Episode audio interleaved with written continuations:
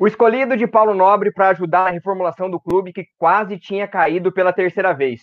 Polêmico, agressivo no mercado, garoto propaganda do Avante foi de mitos a fora matos. Quase 70 contratações, de Dudu a Carlos Eduardo, de Gustavo Gomes a Leandro Almeida. Seja em relação a jogadores ou treinadores, o Palmeiras na era Matos foi de promessas como Veiga e realidades como Zé Roberto. Também foi de promessas como Eduardo Batista, a medalhões como Felipão, uma relação muito próxima com Leila Pereira. Três títulos nacionais, elogios, críticas, momentos de muita tensão às vésperas de sua saída. Contratações muito boas, algumas contestadas, uso ou não da base vencedora e muitas outras questões que os palmeirenses sempre quiseram saber. Hoje a mídia palestrina faz história. Uma união jamais vista. O Amit tem o prazer de receber, juntamente comigo, Infos Palestra, Web Rádio Verdão, aqui com o Bruno Massa, canal Aqui é Parmeira do Fabinho, nosso palestra com o Celso, Palmeira Mil Grau e também o Amit com o Léo Lustosa. Uma mega entrevista com Alexandre Matos, ex-diretor da Sociedade Esportiva Palmeiras, entre 2015 e 2017. É um prazer imenso estar mediando essa entrevista que foi muito é, comentada nas mídias palestrina. A gente tem um prazer muito grande de receber o Alexandre Matos. Eu quero deixar claro alguns pontos aqui. A primeira questão: quem procurou o Alexandre fomos nós da mídia, é, não foi o Alexandre que nos procurou para falar. A gente queria entrevistá-lo, a gente queria saber um pouco sobre os cinco anos dele no Palmeiras, e aí a gente foi alinhando, alinhando, até que deu certo hoje no dia 23. Outra questão também é, o Alexandre não sabe nenhuma pergunta que vamos fazer aqui nesse momento. A gente vai fazer tudo espontaneamente, o que for rolando durante a live. E é um prazer imenso receber vocês aqui no Amit. Então, quero passar a palavra aqui para o meu parceiro Léo Lustosa. Boa noite, Léo. Passa o seu recadinho, passa que daqui a pouquinho apresento cada um dos nossos convidados e, por último, o Alexandre para dar o seu boa noite. Boa noite, Léo. Boa noite, amigos. É muito importante falar nesse início que na descrição do nosso vídeo tem os links que vão para todos os canais que estão aqui presentes. Nossa palestra, Web Rádio Verdão, Palmeira Mil Grau, o Aqui é Parmeira, também do Amit, o Infos Palestra. E isso é para fomentar cada vez, mais, cada vez mais o consumo dessa mídia palestrina, essa mídia palmeirense. Então, fiquem à vontade aí na descrição para seguir e se inscrever em todos esses canais. Na verdade, essa é a vontade de todos nós, unir todas essas mídias para, de fato, tentar, em um período que a gente foi vencedor, trazer aqui algumas coisas que ficaram pelo meio do caminho que a gente ainda, pelo menos da minha parte, como palmeirense torcedor, eu ainda não vi o Matos falar com os torcedores em live. Então isso vai ser de muita valia para todos nós. Né? E a gente, obviamente, é movido aqui no YouTube por likes, né? Então, se você desde agora começar a deixar o seu, a gente vai ficar muito agradecido. Então, deixem um like de vocês, inscrevam-se, coloquem as notificações aí para funcionar. Sobre o super chat, muita gente está acostumada aqui né, no, no canal Amit 1914 e os parceiros também, que a gente coloque todos os superchats no momento em que eles são feitos aqui na tela. Hoje a mecânica vai ser um pouquinho diferente. O mecanismo vai ser: você manda o seu superchat, em algum momento da nossa transmissão tem os blocos específicos, a gente vai escolher aí as mensagens que não foram não forem, perdão, repetidas para fazer. Então, por gentileza, se quiserem contribuir, vai ser muito grande a ajuda de vocês com o superchat. E em um momento do bloco a gente vai trazer aqui na tela. Para finalizar, Léo, o jogo não acaba antes, acaba antes do juiz apitar. Então, cornete, se for para cornetar, no fim. Não, não, não venha tentar nesse início já falar passa pano, não sei o quê, não sei o quê, como já tem sido feito. Espera um pouquinho. Né? A gente vai fazer uma, uma sequência cronológica de 2015 a 2019, 2020. Vai ser bem legal, então precisamos de vocês aí no chat. Valeu, Matos, desde já, em nome do Amit 1914, por participar aqui com a gente. É isso, Léo, e vou começar é, a dar boa noite para o meu parceiro Fabinho aqui do canal Aqui é Parmeira. Boa noite, Fabinho.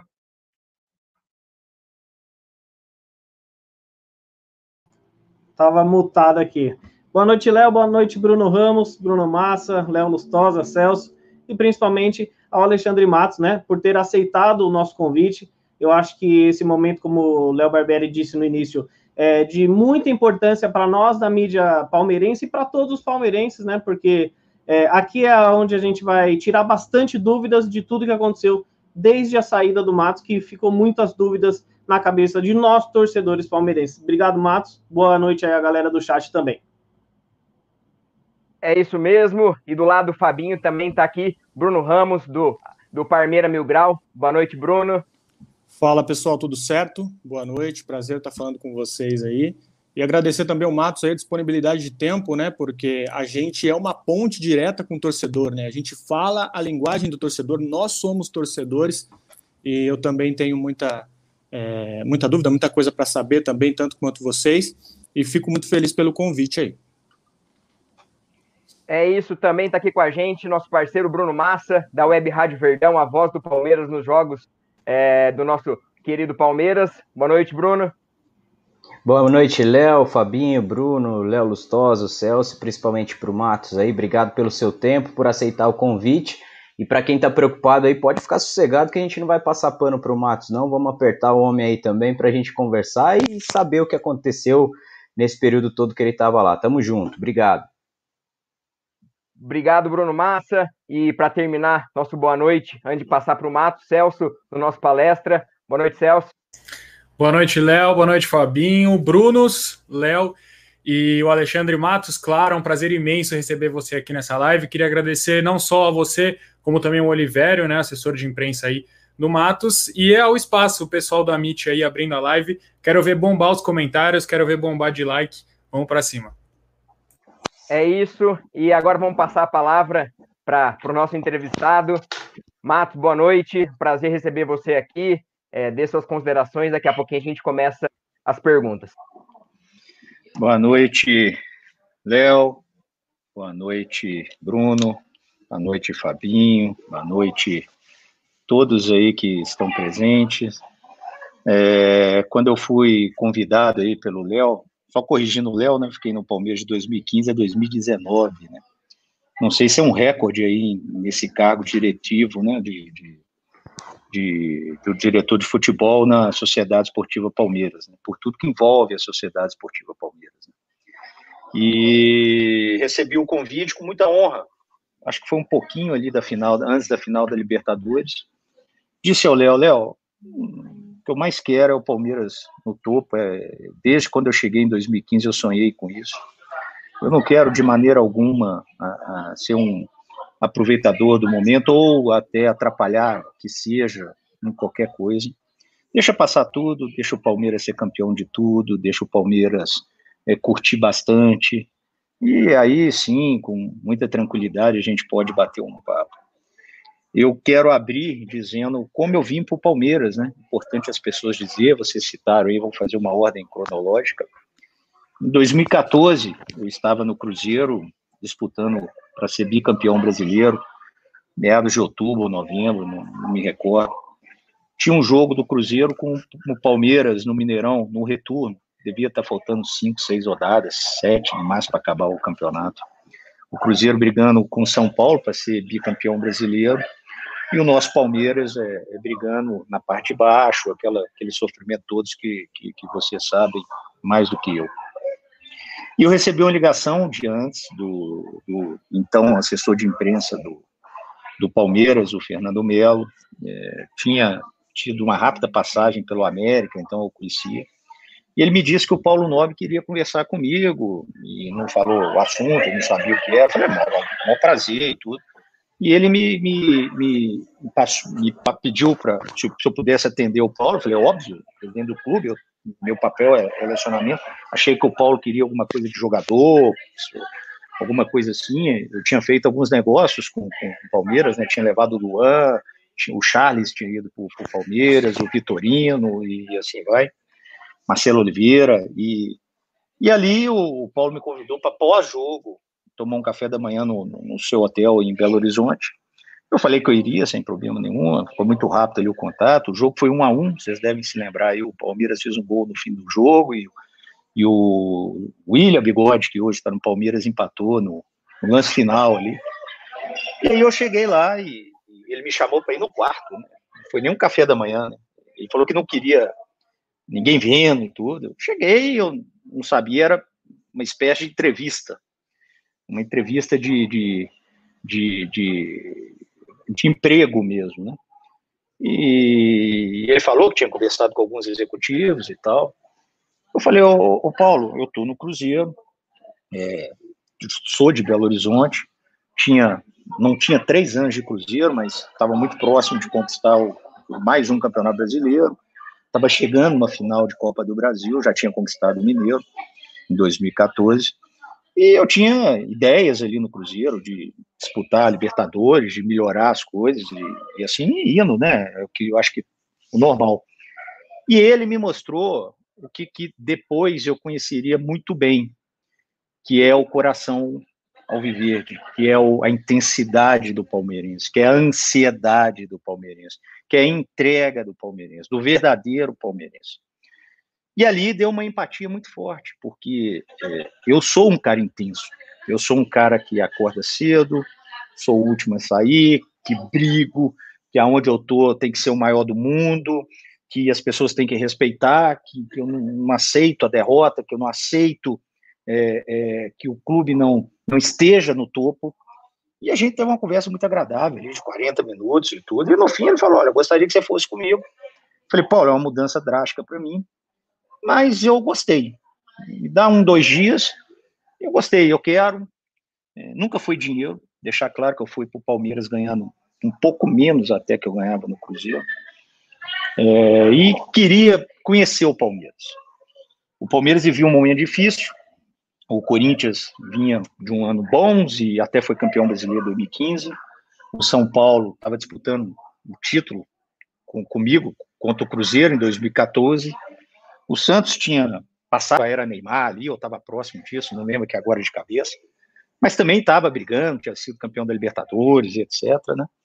E o Palmeiras, vocês sabem que desde 2002 teve lapsos, talvez ali em 2009, que acabou até com, com, com um, momento ruim, que depois nós até apagamos ele, né? Porque o Flamengo ultrapassou e depois, em 2016, nós conseguimos abafar, 2018 de novo.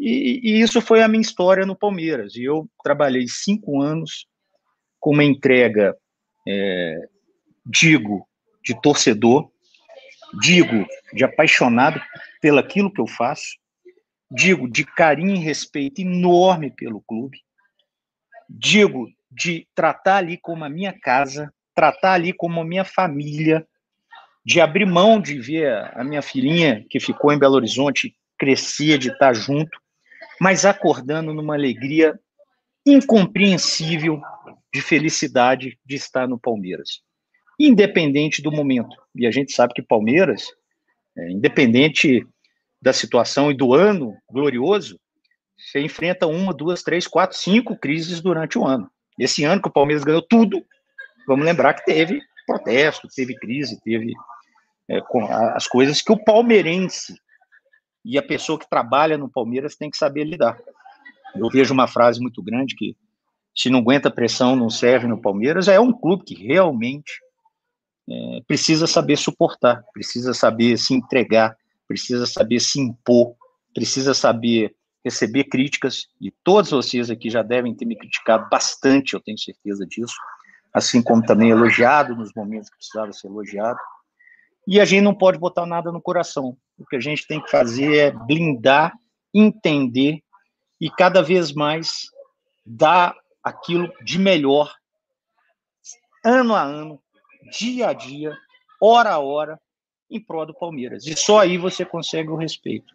Óbvio que, como foram cinco anos e um ano de reconstrução, não ano de manutenção, não ano de, de segmento de projeto, ano de reconstrução e muita coisa do zero, muita coisa do zero, e nós vamos dizer que ano a ano, erros aconteceram e talvez não foram poucos. Matos, mas se me permite, a minha primeira pergunta é relacionada a isso, inclusive. É, o Palmeiras teve um 2014 catastrófico, né? Um 2014 que o clube quase caiu no centenário. E em cima disso, até para dar continuidade à sua resposta, eu queria saber como foi feita essa análise de reconstrução. Atleta, treinador, patrocínio, como, sócio. Como eu disse, como eu disse ali, eu, eu, eu acertei com o Paulo Nobre. Eu disse a ele, Paulo, faz a melhor proposta possível. Eu estava no momento brilhante de carreira, sendo bicampeão brasileiro. O Palmeiras no momento de, de, de, de reconstrução que precisava ser reconstruído. E eu podia ter, não, isso não, não. Eu falei, Paulo, o que você acha que é justo, eu estou com você. Não fiz pedido nenhum, pedi para ele acrescentar premiação, etc. E ele me fez dois pedidos. Nesse dia, ele me fez dois pedidos. Ele queria ganhar o Campeonato Brasileiro, que o Palmeiras é o maior campeão brasileiro, mas há muito tempo não ganhava, e eram 22 anos, mais que a Libertadores naquele momento. E, e, e, a, e ele queria deixar, que seriam os últimos dois anos dele, deixar um legado de um Palmeiras sempre protagonista. E eu tenho o orgulho de dizer que isso nós fizemos, sem dúvida alguma. Né? É inquestionável, todos os dois pedidos deles foram entregues. E ali a gente fez aquela, aquela, aquele bate-papo, conversamos mais uma, duas vezes. Em dezembro, eu comuniquei ao presidente do Cruzeiro da minha decisão de sair. E vou confessar para vocês, o que eu tomei de pancada é, de pessoas próximas, de pessoas do futebol, de amigos, de dirigentes, de dirigente de federação, de, de gente do Cruzeiro que, que me deram oportunidade, que eram meus amigos, de empresários, de jogadores que passaram pelo Palmeiras, me chamando de maluco. Você é maluco. Palmeiras é um clube muito político, é um clube que arrebenta profissionais, é um clube que, e é em São Paulo, a mídia é muito complicada, os rivais estão em momentos estáveis, então é tudo para dar errado. E ali me encheu de raiva aquilo, e eu falei, eu quero conhecer esse clube. E eu vim na cara e na coragem, cheguei, fiquei ali no flatzinho em frente ao Allianz Parque, e falei com o Paulo, o Paulo foi espetacular comigo, ele me, me falou da dificuldade que ele teve durante os dois primeiros anos. Eu falei, Paulo, nós vamos nos conhecer, a autonomia ela vai aparecer, a confiança ela vai aparecer, a nossa ideia é a mesma. Eu não vim aqui para passear, eu não vim aqui para brincar, eu não saí de Minas da minha casa para isso. Eu vim aqui para ser campeão, eu vim aqui para reconstruir, eu vim aqui para botar o Palmeiras aonde você me pediu como protagonista. E ali começou o processo, né? O primeiro processo, na verdade, até antes de contratação, de treinador, etc., era um processo de reconstruir a autoestima do palmeirense. A autoestima e o respeito no mercado. Ô, e, Matos. E, e, é, a sua profissão, é, a sua função, diretor executivo, ela está muito associada à contratação, né? Quando se pensa em diretor executivo, o cara fala, é aquele cara que contrata, é aquele cara que busca o reforço, mas tem coisas além disso. Qual era a sua autonomia no Palmeiras referente a vestiário, tomada de decisão? E, isso, isso, isso, começou ali. Primeiro momento, com uma semana, eu chamei o Paulo, falei, Paulo, vai doer seu coração, mas você me chamou para isso, né? Num diagnóstico simples que eu vou te falar. Não dá para o Palmeiras não ter um lugar próprio para o jogador dormir. Não dá para o Palmeiras não ter um, um, um, um refeitório, um restaurante. Não dá para o Palmeiras não ter GPS, que é uma coisa já de 10 anos. Eu no América lá já usava. Não dá para o Palmeiras ter a categoria de base sem nenhuma importância e relevância dentro do clube. Porque podem me corrigir, por favor. Eu não recordo, e eu saí de um clube formador, eu saí do América, sete anos do América, é um clube formador. Eu não recordo do América protagonizando, ou do, do Palmeiras protagonizando, ou dando relevância e importância para a sua categoria de base. E isso tudo foi falado e dito a ele. E ele falou: vamos construir que tem que ser construído. E ali começou a academia de futebol, começou os processos, começou os profissionais, começou a quebrar paradigma, começou a tirar amigo de conselheiro, não porque era amigo de conselheiro, mas que não era profissional para aquele momento do Palmeiras. Começou a, a, a tirar, é, a padrinhar de ex-presidente, começou a botar profissionais lá dentro, pessoas que queriam vencer lá dentro e tinham muita competência para isso.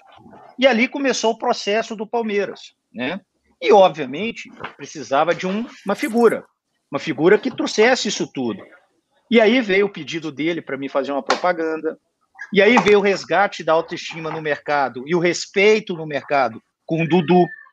Porque a primeira vez que eu liguei para um empresário, eu não esqueço disso, para contratar um jogador, e eu, como eu disse antes para vocês aqui no off, eu não quero expor ninguém, a resposta foi o seguinte, Alexandre, sou seu amigo, já fiz negócio com você, quero te ajudar, só que o Palmeiras é um triturador de profissionais já botei jogador e eles foram triturados, já botei treinador e ele foi triturado. E você tem que tomar cuidado que você vai ser triturado.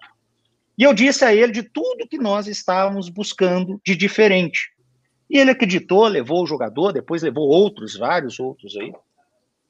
E ali começou o Palmeiras, do resgate, da autoestima, do, do respeito. Primeira vez que eu entrei no Allianz Parque, do lado do Paulo Nobre, disse a ele: é lindo o estádio, mas se a gente não tiver um time lindo também, ou um time aguerrido, ou um time que res, respeitado pelo nosso próprio torcedor, que não era, nós não vamos a lugar nenhum. Então, isso tudo foi esse processo que começou e foi acontecendo. E aí, te respondendo, com o tempo, a autonomia ela foi acontecendo, as pessoas foram confiando. Só que eu sou um, um, um, um líder de departamento que sei dar autonomia para aqueles que eu confio. Então, nem sempre a tomada de decisão partia da minha cabeça. Nem sempre eu tomava frente de alguns momentos de decisão, de, de, que seja punição, ou de uma fala, ou de uma tomada de decisão de contratação, dispensa. Eu era a figura que blindava todos. Eu era a figura que dava a oportunidade, que cobrava quando tinha que cobrar, mas isso ali na minha sala, separado, não publicamente, e publicamente eu dava as explicações que teriam que ser dadas. e assim eu fiz todos os dias que eu estive no Palmeiras. Você comentou a respeito que esse empresário é, falou que o Palmeiras sempre foi triturador de jogador e treinador. Só que um ponto que ficou marcado na sua gestão durante esses cinco anos, é, de 2015 a 2019, foi propriamente triturar treinadores. É, uma semana você, você com o Paulo Nobre, ou seja, o Gagliotti como presidente, ia na sala de imprensa ou ia na saída de um jogo, não, estamos blindados, o treinador está bem. Na semana seguinte, havia uma demissão. É, você não acha também que existiram erros em certas demissões de treinadores é, dentro do Palmeiras, eu, cortar processos? Eu vejo, eu vejo assim, o Palmeiras, outro dia teve um levantamento, outro dia, muito tempo, né, levantamento, que foram não sei quantos treinadores é, que trabalharam ali comigo, com os presidentes Paulo Nobre e Maurício, mas é um histórico do Palmeiras. Isso já acontecia no Palmeiras até em, até em números maiores. Por quê? A característica do clube. Porque é, é um clube que você é campeão brasileiro em dezembro, três meses depois você perde nos pênaltis um campeonato paulista e dois dias depois o ônibus é quebrado, é apedrejado. Então é a característica do clube. E não tenha dúvida que fatores contribuíram para isso. O Palmeiras da reconstrução, de muita contratação, e eu pergunto para vocês aqui, por favor, levante a mão. Quem não disse, no fim de 2014, quando o Palmeiras empatou com o time reserva do Atlético Paranaense e o Santos ganhou lá, quem não disse que precisava trocar tudo? Que precisava trocar treinador, precisava trocar o elenco todo. Quem não disse de vocês isso aqui? E aí eu fui para fazer isso. Só que absolutamente sem dinheiro. Palmeiras não poderia, pontualmente poderia investir em um ou outro, não existia o patrocinador master que veio logo depois, depois que a gente contratou o Dudu, uma série de jogadores, o Zé Lamáquia procurou junto com a Leila o Palmeiras, e ali começou uma relação espetacular e única na história do Palmeiras. Talvez ali a Parmalat, mas é muito diferente. A Parmalat é uma empresa, veio, fazia gestão, vendia jogador, etc. A Leila e o Zé Roberto não, não. Eles são apaixonados, eles amam o Palmeiras, eles querem fazer isso e colocam o dia como patrocinador lá dentro. E ali é, é, foi o aspecto Palmeiras. Então, veio o, o, o primeiro treinador nosso, o Oswaldo, muito rapidamente, com muita contratação, as coisas desandaram. Aí veio o Marcelo Oliveira, que foi campeão comigo no Cruzeiro, foi campeão, etc., mas as coisas não estavam andando. E aí veio o Cuca. E aí, Léo, nós temos que lembrar: o Cuca não permaneceu no Palmeiras porque o Cuca pediu demissão. E aquilo ali foi fundamental, talvez, por um atraso de dois, três anos que poderia ter acontecido. E o próprio Cuca já me falou isso depois, anos depois, ele estava com um problema em casa. Então, quando o Cuca sai, e nós ficamos um pouco ali, putei, agora vamos trazer quem? Porque o Cuca é o único. No Brasil, as, as ideias, as características não tem parecida. E nós apostamos ali no Eduardo, que estava numa crescente, né? É, ali teve uma quebra um, um paralelo né, nesse sentido, que o elenco do Palmeiras era o mais caro da América. Contratou Borja, contratou Guerra, contratou destaques da Libertadores. foi um erro, porque todo mundo via que o Eduardo Batista não teria peito naquele momento para aguentar o, o cargo. Felipe Melo, por exemplo, vindo da Europa com a pompa que ele tinha. Eu não sei se era o mais caro, aí nós temos que avaliar se o River tinha, se o Boca tinha e etc. Né? Sem dúvida alguma, o Palmeiras foi crescendo as finanças para conseguir fazer os investimentos que você citou, né? É importante dizer isso, e se a gente falar de finanças aqui, em 2015 era 220 milhões, com 75% da receita comprometida, 216 passou para 320, 350, 2017 passou para 400 e pouco, chegando ali próximo ali do Corinthians, 2018 690 com as vendas, mais de 100 milhões de vendas, 2019 650, isso é mérito de gestão, né? Muita gente fala, ah, quebrou o Palmeiras, ah, não sei o que, ah, não sei o que, na verdade, as receitas foram subindo e aí você poderia buscar o Borja, que naquele momento, deu certo ou não, isso aqui é uma outra discussão, mas naquele momento era para tentar ganhar a Libertadores e nós mudamos sim o perfil um pouquinho. Mas a escassez do mercado muitas vezes nos levou a fazer aquilo. E ali a ideia era a manutenção do Cuca, que infelizmente saiu e voltou muito rapidamente. E ali já com um time que não era as características que ele precisava, um ou outro jogador sim, e ali as coisas foram dando essa, esse momento. E aí saiu o Cuca, aí veio o Roger, e aí o Roger é, é, é, fez um trabalho de jogo razoável para bom, e aí aconteceu aquela coisa toda, optamos pelo Filipão, pelo momento, por tudo que o Filipão conhece, por aquilo que o Filipão tem de característica. Então, assim, tem tudo um porquê. Tudo foi tendo um porquê. E as coisas foram acontecendo. Esse ano o Palmeiras ganhou tudo e trocou o treinador. Esse ano o Palmeiras trocou o treinador. E ganhou, após a troca, ganhou todos os títulos. Então tem tudo, tem um porquê. E isso aconteceu dentro do Palmeiras e os porquês, sendo analisados, estão todos aí. Bom, Matos, boa noite. É, voltando um pouquinho lá no seu início ainda, para mim, acho que a grande, o grande acerto da sua gestão foi mais em cima do que o torcedor muitas vezes não vê, que foi na estrutura realmente, né? Com os profissionais que chegaram, Cícero, João Paulo, a base, o Palmeiras. Quando você chegou, o Gabriel Jesus, por exemplo, estava de saída do Palmeiras e foi um trabalho ali para se, se manter o Gabriel Jesus e formar uma base que agora está dando frutos. Minha pergunta vai em cima disso, Matos. Com, com, quando você chegou, a, a, essa estruturação, digamos assim, do clube passou fundamentalmente por uma análise de desempenho de jogadores que viriam. No, no, primeiro momento, como você disse, foi uma troca muito grande, né? Saiu todo mundo de 2014 praticamente, do, e com a chegada do Oswaldo. 89 foram... jogadores o Palmeiras tinha em 2015. Fora, janeiro fora os que tinham. 89. Isso. Sete foram aprovados pelo Oswaldo. Dos 89 fora os que estavam emprestados e viriam e tal. Aí a minha pergunta vai em cima disso. Com essa estrutura da base que você monta para a base que você e todo o departamento montaram, é, análise de desempenho, como é que se justifica em números, estatísticas, em, em scout mesmo, a contratação de jogadores como Rieder Matos, por exemplo, de jogadores como Lucas, que em determinado momento foi bem, mas é, veio num, num pacote né, digamos assim, de, cada, de cada um, cada um. Ridematos aposta, aposta, aposta. Custo baixo, e, empréstimo, é, bem pra, avaliado. finalizar trabalhou, o meu trabalhou com Cícero, trabalhou com Cícero, o Cícero avalizou, falou, Alexandre, eu conheço, vamos dar uma apostada no menino, precisamos mexer, precisamos coisar. Lucas, indicação do Oswaldo, trabalhou com ele no, no Botafogo, foi muito bem com o Oswaldo no Botafogo. O Palmeiras não tinha recurso, o Lucas estava ficando um jogador é, é, sem, sem custo, foi sem custo para o Palmeiras, não tinha custo, então era um outro tipo de, de, de situação. Yeah. É. E aí, só para só concluir meu raciocínio, com essa uh, montagem da base forte, por que, que os contratos na, já naquele tempo eram feitos sempre com períodos muito grandes? Né? Tem jogador quase que encerrando contrato agora, de 5, 6 anos. Era porque o Palmeiras era mal visto, entre aspas, no mercado, ou era uma forma de, de é, de custo, de diluir custo na hora da contratação? Cada, cada contratação, é, você me abriu a brecha aí para fazer uma resposta um pouco longa, mas com dois é, fatores. É, categoria de base e estruturação de pessoas, ok? É, só te respondendo rapidamente de, de, de, contratação e tempo de contratos. Depende do, do momento, depende do, do, do, do, negócio, do business. E, infelizmente, a gente não tem bola de cristal, né? Falar que o Lucas Lima, com 25 anos, que foi um grande ponto de consolidação do Palmeiras no mercado, porque ninguém esperava o Lucas Lima não é ir para o Palmeiras, não. Ninguém esperava o Lucas Lima ficar no Brasil. E todos pediam o Lucas Lima, inclusive na seleção.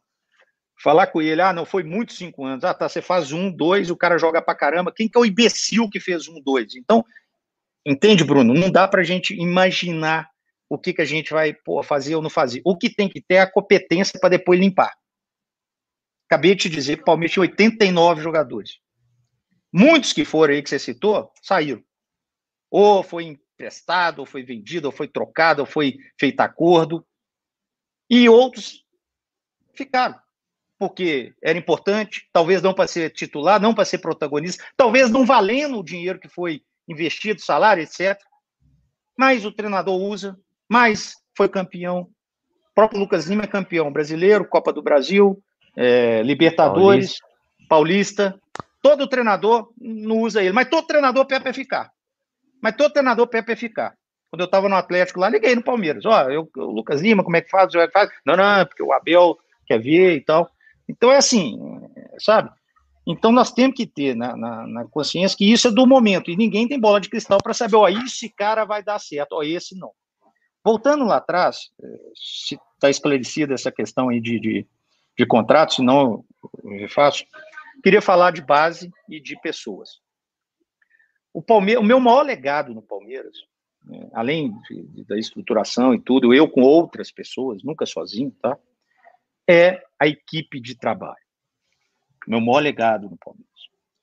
E eu queria dizer para aqueles que, que falam da minha da minha questão de caráter, da minha questão de, de hombridade, da minha questão de ser um cara honesto ou não, que se tem dúvida, nós temos que chamar a Polícia Federal aqui agora. Tá? Chamar a Polícia Federal e botar lá dentro. Quando eu cheguei no Palmeiras, falei com o Paulo Nobre o seguinte: Paulo, é, chama todos os vices. Ah, mas quem manda sou eu, te contratei. Não, não. Chama todos os vices, que eu quero que eles me conheçam. Por quê? Porque eu sei que o Palmeiras tem essa questão política, então eu quero que essas pessoas ajudem a embasar a sua decisão de me contratar. E na hora que precisar, ajudar a proteger o projeto. Não só a mim, mas o projeto. E nessa reunião que eu tive com isso, o Maurício Gagliotti também estava lá, o Paulo me pediu para o Omar ser o gerente de futebol do Palmeiras. E eu disse a ele o seguinte: o Omar é um grande preparador físico. Como foi anos do Palmeiras agora, e ganhamos muita coisa com ele, dois brasileiros, etc. Mas como gerente, eu quero trazer o Cícero Souza para cá. A resposta foi imediata. Quem? Falei, Cícero Souza. Não, não conhecia, mas entrar na internet lá, viram que trabalhou no Criciúma, no Bahia, no esporte, e estava desempregado. Falei, olha, não sei onde ele mora, não sei se ele tem filho, não sei se ele é casado, só sei que ele vai ser importante para o Palmeiras, porque ele tem processo, ele tem metodologia. E aí, questionaram, falei, vamos fazer o seguinte, eu vou mandar ele vir aqui amanhã, vocês conversam com ele sem mim, e vocês vão me ligar. E me ligaram e falaram: olha, Alexandre, gente consegue pagar só 20 mil, ele quer muito. Eu liguei para ele: confia em mim. Vamos trabalhar junto ali? Vamos criar uma irmandade ali dentro? O Cícero é meu padrinho de casamento, meu amigo pessoal, foi meu braço direito, esquerdo, meus olhos, minha, minha cabeça, tudo dentro do Palmeiras. Quando o Cícero foi contratado e começou o processo, um pouquinho antes de mim, eu estava fechando as minhas coisas no Cruzeiro, o Damiani pediu demissão demissão para ir para a seleção brasileira, que era o diretor de base. Eu falei, Cícero, o Cícero, faz uma avaliação e me dá três nomes. E ele me deu três nomes. E ele queria e, e indicou o André Figueiredo, que era diretor de base do Atlético. Falei, sou de BH, conheço o André, é ótima pessoa. Só que o Palmeiras precisa radicalizar na base, Cícero. Se o Palmeiras não tiver um cara radical, um cara que impõe, um cara que vai lá e os caras falam que não dá para contratar aquele jogador, mas ele vai lá e atropela e contrata. Um cara que não tem medo, nós não vamos a lugar nenhum. E eu falei, Cis, tem um cara no Vitória, que trabalhou no Vitória, acho que o João não estava trabalhando ainda no Vitória. Falei, eu gostaria de trazer ele, porque é muito parecido comigo, mas eu quero que você, Cícero, converse com ele. O Cícero conversou com ele. Ali, eu conheço o João, conheço ele já, vamos trazer ele. Ok, liguei para o João, João, aqui você vai ser radical. O que eu vou fazer no profissional, que foi aquela confusão toda de 25 jogadores, você vai fazer na base. E eu quero fazer o que tiver que ser feito. Não vai ficar lá porque é amigo de alguém, ou porque é parente de alguém, ou porque alguém é padrinho. Vai ficar lá porque é bom. E com dois dias ele me ligou para falar que tinha uma ordem na base para não viajar a categoria de base para lugar nenhum do Brasil, do mundo. Por quê? Porque era é tido como gasto. E aquilo me doeu demais. Fui no Paulo, no Paulo, base tem que viajar, amigo, porque eu preciso convocar jogador para a seleção, porque eu preciso vender jogador, porque eu preciso botar o nome do Palmeiras no mundo. E o Paulo Nobre acreditou e começou a liberar. E chegava os recadinhos, Paulo, tá gastando, Paulo. E a gente matou no peito, e o João foi, o João foi, o João foi. Em 2017, já com o Maurício, um estatutório queria a cabeça do João, que o João é ladrão, pilantra, tinha esquema, etc. Eu falei, não sai. Maurício, confia em mim, é bom pra caramba. Na verdade, o São Paulo que é ele, o Corinthians Andrés ligou para ele, e eu falei, não sai, nós precisamos é melhorar a vida dele aqui dentro, que é um cara que acreditou, é lá de Salvador, veio para cá com a família, e o João ficou. Ô, ô Mato, aproveitando essa só, só para concluir, base... só para concluir, só para concluir. Falei do Cícero, falei do João. Vou falar agora do Edu Dracena. Quando eu liguei para o Paulo Nó para trazer o Edu Dracena, do Corinthians, né, e tinha mais um ano lá, falei, Paulo, eu preciso de um cara ali dentro que vai me ajudar no vestiário e vai me ajudar a formar jogador aqui dentro. E o Edu, o irmão dele é meu amigo, porque o irmão dele jogou comigo no América. O irmão dele era volante, jogou comigo no América, que é o empresário dele. E o Paulo me falou o seguinte, Alexandre, tem muito medo desses zagueiros com a idade mais maior por causa do Lúcio, que deu tudo errado aqui com o Lúcio. Eu falei, acredita em mim que eu sei o que eu estou fazendo. Óbvio, conversei com o treinador, na época era o Marcelo Oliveira, que adorou a ideia, e levamos, e o Edu foi lá, brigou no Corinthians, saiu, papapá, abriu mão, papapá, foi para fazer dois anos no Palmeiras, já tem quatro ou cinco ou seis. Quando ele, Edu, agora, em outubro de 19, agora, outubro de 19, foi na minha sala para saber se eu ia renovar ou não com ele, eu disse a ele, Edu, não vou mais. E gostaria que você, Edu, ficasse aqui comigo. Por quê? Porque o Zé Roberto tem muitos afazeres no mundo todo aí, Baia de Munique, não sei o quê. Então eu vou falar com o Zé que ele tem que seguir o caminho dele nesse sentido, mas que eu quero você aqui comigo. Fui lá no Maurício, vendi e tal, o Edu ficou. Edu é de dentro da minha casa. João Paulo fala comigo toda semana. Cícero é meu braço direito, esquerdo, meu padrinho de casamento. Futebol feminino. Não existia profissional para trabalhar no Palmeiras. O Cícero entrevistou cinco profissionais, ninguém queria.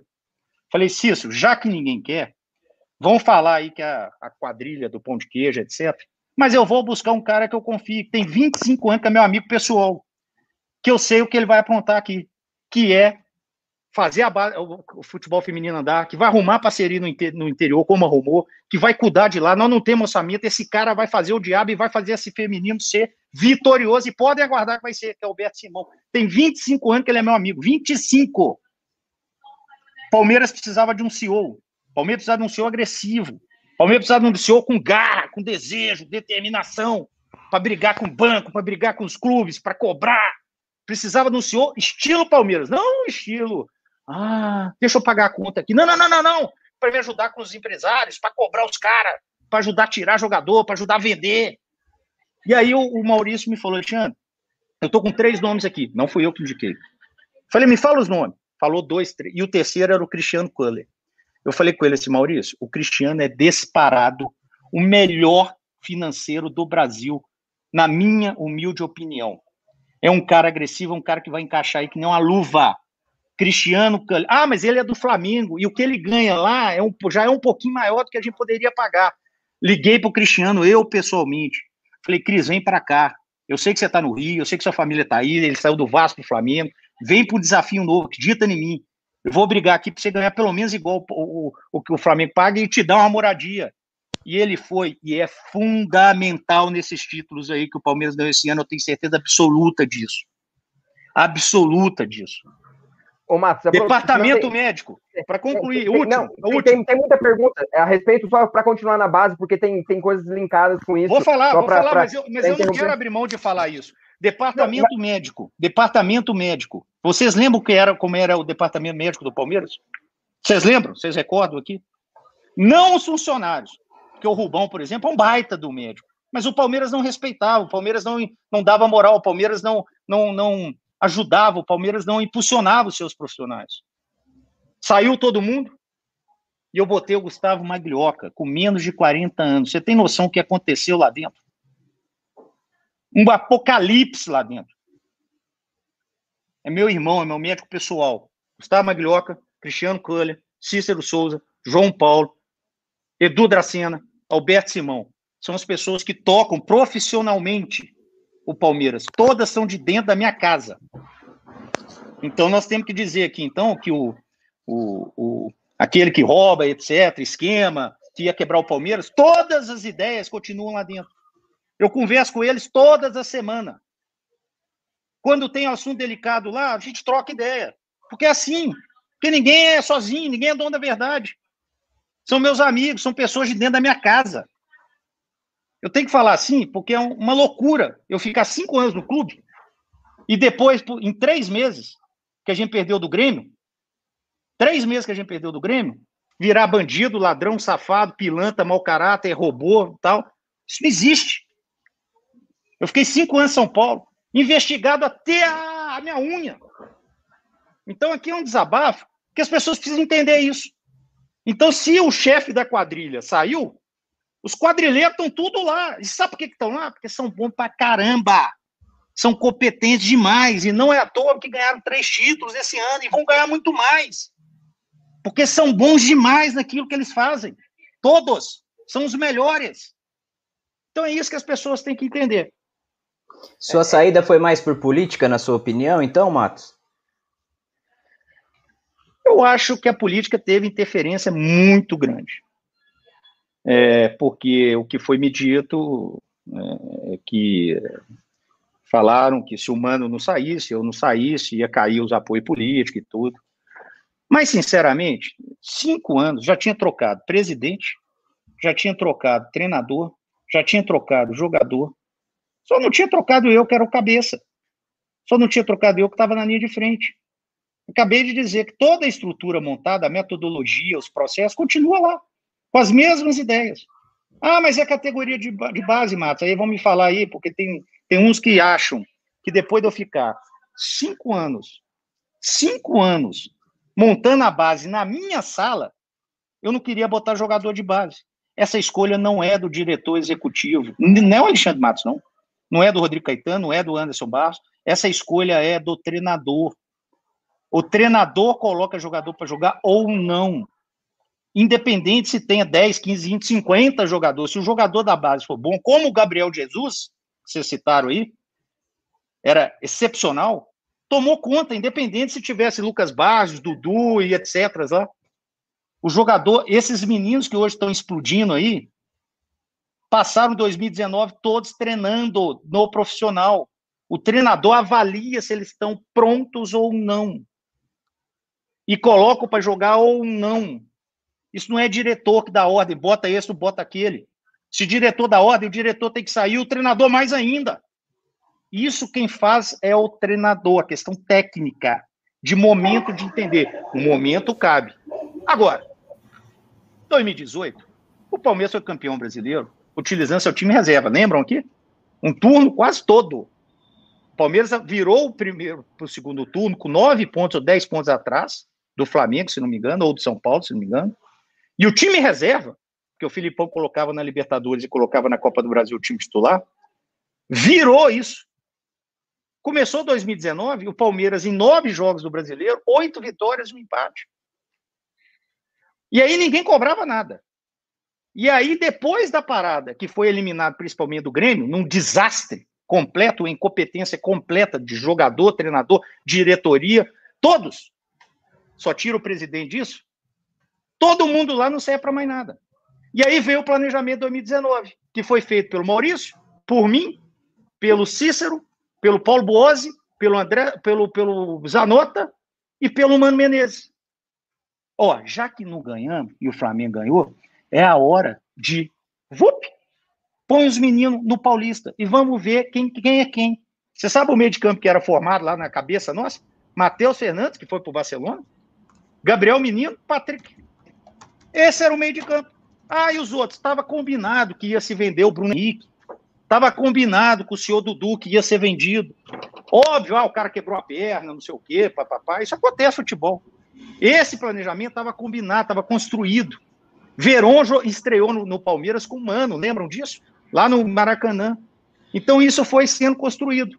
E com muita competência dessas figuras todas que eu estou te dizendo, que estavam participando do planejamento, com a autonomia e a presença espetacular do presidente Maurício, que diferente que falam, banana, não sei o quê, bah, bah, bah. Maurício é um baita presidente, um baita pessoa, mais vitorioso da Sociedade Esportiva Palmeiras e vai ganhar muito mais esse ano. As coisas estão caminhando. Matos, Ô, nessa... Matos, quer falar aí? Isso, Fabinho, só para complementar na sequência que a gente estava falando. Você falou de toda a estrutura que foi montada aí durante sua passagem pelo Palmeiras e tudo mais, e uma das que eu quero focar é sobre o centro de inteligência do Palmeiras. Né? O Palmeiras tem uma análise de desempenho que aparece sempre, aí a gente vê várias reportagens. A minha dúvida é bem específica. Em alguns momentos, nós, como torcedores, e aí é, é a sua resposta, é a sua opinião, de fato, que vai falar, pensamos e entendemos, em alguns momentos, em algumas contratações, que houve um processo de interrupção da análise de desempenho, no sentido de que alguma contratação foi feita, e aí, com muita sede ao pote, as oportunidades de mercado, e que não tenham passado por essa análise de desempenho. Vou citar algumas.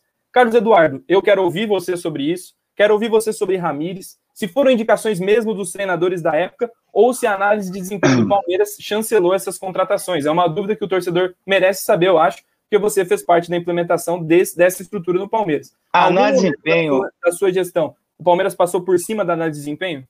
Análise de desempenho do Palmeiras no final de 2014, início de 2015, era o Rafael, que está lá até hoje, com DVD e ponto. Essa análise de desempenho do Palmeiras. Análise de desempenho do Palmeiras hoje, 2020, 2019, 2018, 2017, 2016 e 2015 tem sala. Rafael não tinha sala. Tem todos os softwares, todos os, os programas. Tem quatro, cinco pessoas. Hoje eu não sei ao certo quantos que tem lá. Tem capa absoluto olheiros, tem tudo. Série A, Série B, é, tudo, tudo, análise de desempenho do Palmeiras. Que foi com o Gustavo Nicolini, que eu só não citei aqui naquela turma toda, porque eu tirei de lá e levei para o Atlético, que é de Belo Horizonte, que foi meu amigo, trabalhou comigo no, um pouquinho no Cruzeiro, depois saiu com o Adilson, que montou lá. Análise de desempenho era isso. O, o, o, o Carlos Eduardo, que você citou aí, veio da análise de desempenho. Oito profissionais, oito, que, que aconteceu para chegar no Carlos Eduardo e no Felipe Pires, que é talvez as críticas aí maiores? Palmeiras vendeu o Quino e não tinha jeito de não vender, 10 milhões de dólares à vista, e um pedido do Quino, chorando, chorando. Alexandre, eu fui ser profissional com 23 anos, Alexandre. eu não ganhei dinheiro. Os caras vão me pagar ali, é um absurdo, por favor. E tem hora que não tem jeito mesmo. E o presidente Maurício me disse, Alexandre, se os caras pagar 8 milhões, eu vendo. Eu fui lá pedir 10 para chegar em 8.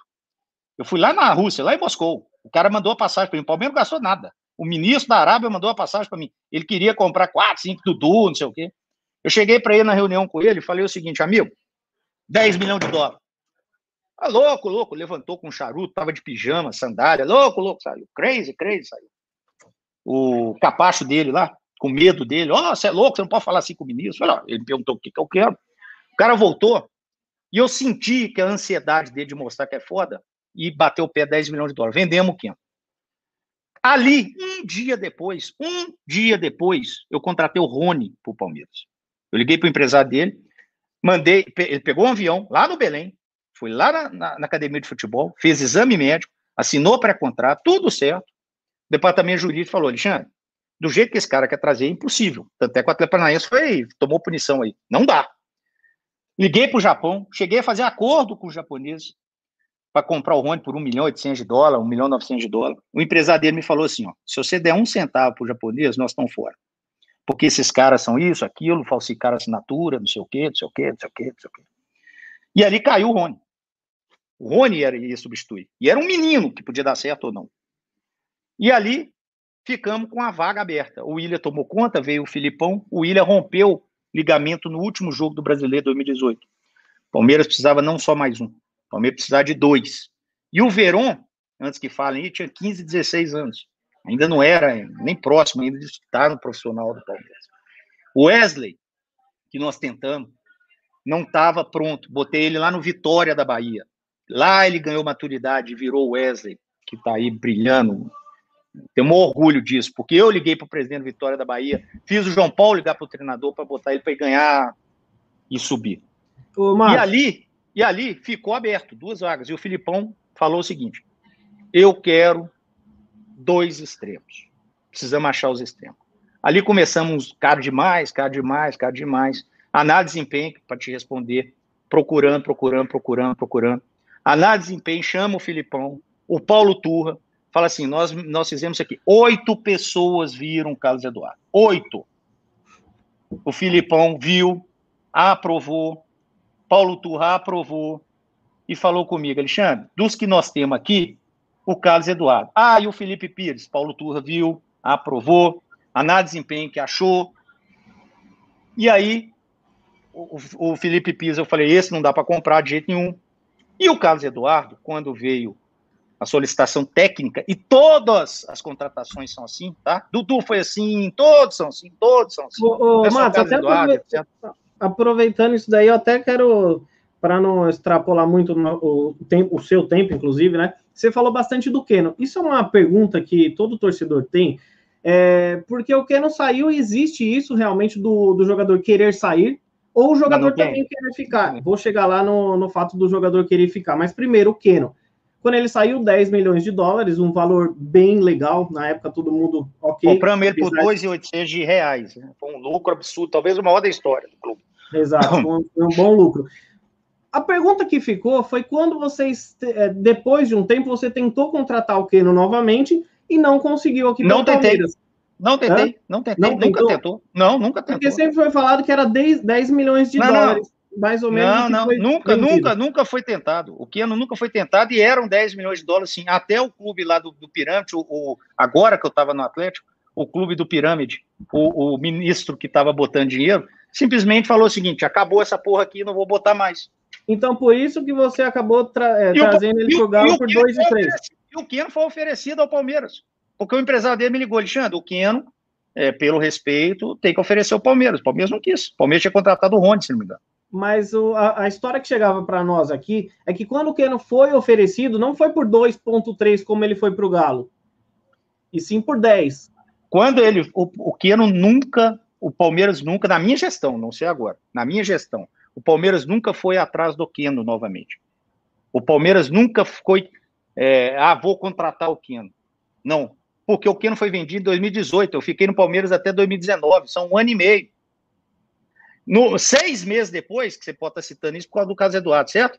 O caso Eduardo veio seis meses depois. Você acha que o clube vai comprar o Quino? Seis meses depois vai vender ele? Seis meses depois?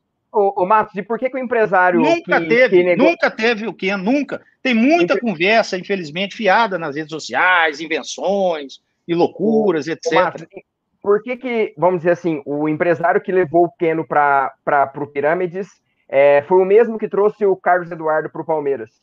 Quem disse isso? Não foi, não. Não foi, não, desculpa. Não foi, não. O empresário do Queno, que levou ele para o Pirâmide, chama Neto. O empresário que trouxe o Carlos Eduardo para o Palmeiras chama Edu Maluf. Mas o, o, o, saiu em todas as mídias que quem intermediou a ida para o Queno para o Pirâmides foi o Eduardo Maluf, que é representante do Pirâmides. Absolutamente, absolutamente não. O empresário que levou o Queno para eu, eu estava em Moscou. Ou, ou, a gente vai falar de coisa séria e verdade, olho no olho aqui, ó, ou nós estamos malucos. Eu estava em Moscou. Estava eu, o Keno e o Neto, empresário do jogador. Eduardo Maluf nunca foi lá. Eduardo Maluf não deu um pitaco sobre isso. Aliás, ele deveria dar, sabe por quê? Porque ele era o representante do Pirâmides no Brasil. Como representante do Pirâmides, ele representa o Pirâmides. Todo jogador tem que passar por ele. Não passou. Ele não participou de absolutamente nada. O Eduardo Maluf é um, é um empresário que. Um pequeno, Matos, um segundinho só, só para eu emendar uma Ô, pergunta. Celso, deixa eu só finalizar é, aquela só, minha ainda, porque vocês, o Léo acabou. Vocês perguntaram do Ramires aí. Ramires, gente, jogou duas Copas do Mundo, uma delas com o Filipão, não você falar mais nada. E quando ele veio, desculpa, a aceitação foi excepcional. Deu errado. Deu errado. Infelizmente, ele tinha uma lesão que todo mundo sabia, que, que a gente precisava resolver, que ele seria um jogador assim como o Luiz Adriano, que muita gente na hora, pô, cara, Luiz Adriano, que loucura é essa? É uma insanidade desse diretor, é roubo. Luiz Adriano era preparado para o futuro. E quando eu falava de futuro no Palmeiras, e por favor, peguem as entrevistas. E eu falava assim, independente se eu estiver aqui, o Palmeiras vai fazer o, o presente e o futuro. Era pancada para tudo que é lugar, amigo. Quando eu falei com o, o Veiga, que é o camisa 10, monstro do Palmeiras esse ano, campeão da Libertadores, jogando demais, era futuro, pancada pra caramba, quando ele não. É um menino, um menino que chegou no Allianz Parque. É difícil pra caramba pegar o Palmeiras. É, quando eu é... falei, quando eu falei que a Ramires, Luiz Adriano poderiam ajudar 2019, mas que já estavam sendo preparados. Por quê? Porque o Davis e o Borja não iam ficar mais no Palmeiras. E aí nós ia botar quem? Apareceu o Luiz Adriano e nós, opa, vamos pegar isso aqui, que joga demais. Só que no primeiro momento, é claro que ele ia sentir. Claro que ele ia sentir. De 20 anos de Europa, 20 anos de, de Rússia, Ucrânia. E aí a gente, pô, mas o Borges e o Davidson iriam sair em definitivo do Palmeiras. Eu já estava trabalhando para tirar esse em definitivo em venda. Tem que ir embora, não dá mais. Ô, Matos, e o que a gente prepara para isso chama-se planejamento. Era planejado falando, isso. Falando do Daverson aí, também pegando um gancho do, de que você disse sobre o Keno, né? Que ele até pediu, é, pô, é, é, tinha uma idade mais avançada, talvez seria a última grande venda da carreira dele. E o Daverson chegou numa, numa época ali que se ventilou muito que ele recebeu uma proposta da China, ele mesmo gravou Não. um vídeo. Deixa eu te falar uma coisa. Deixa eu te falar uma pediu, coisa. Ah. Deixa eu te falar uma coisa. Essa aí eu posso falar. Só não vou falar o nome de quem é, fez o que tinha que fazer. Deixa eu te explicar uma coisa. Eu recebi um contato do dono de um chinês, do empresário que representava o chinês, e queria o Davidson emprestado lá na China. E o Davidson estava pela primeira vez no Palmeiras muito bem, ou não estava aqui. Estava ah, muito bem o melhor ano dele. Tá? Estava muito bem com o Filipão. Ajudou demais a gente a ser campeão brasileiro. E aí, o Davidson, eu peguei um avião, fui lá em Barcelona encontrar com esse cara. E estava lá o irmão do dono do clube, o empresário do Davidson e o empresário chinês.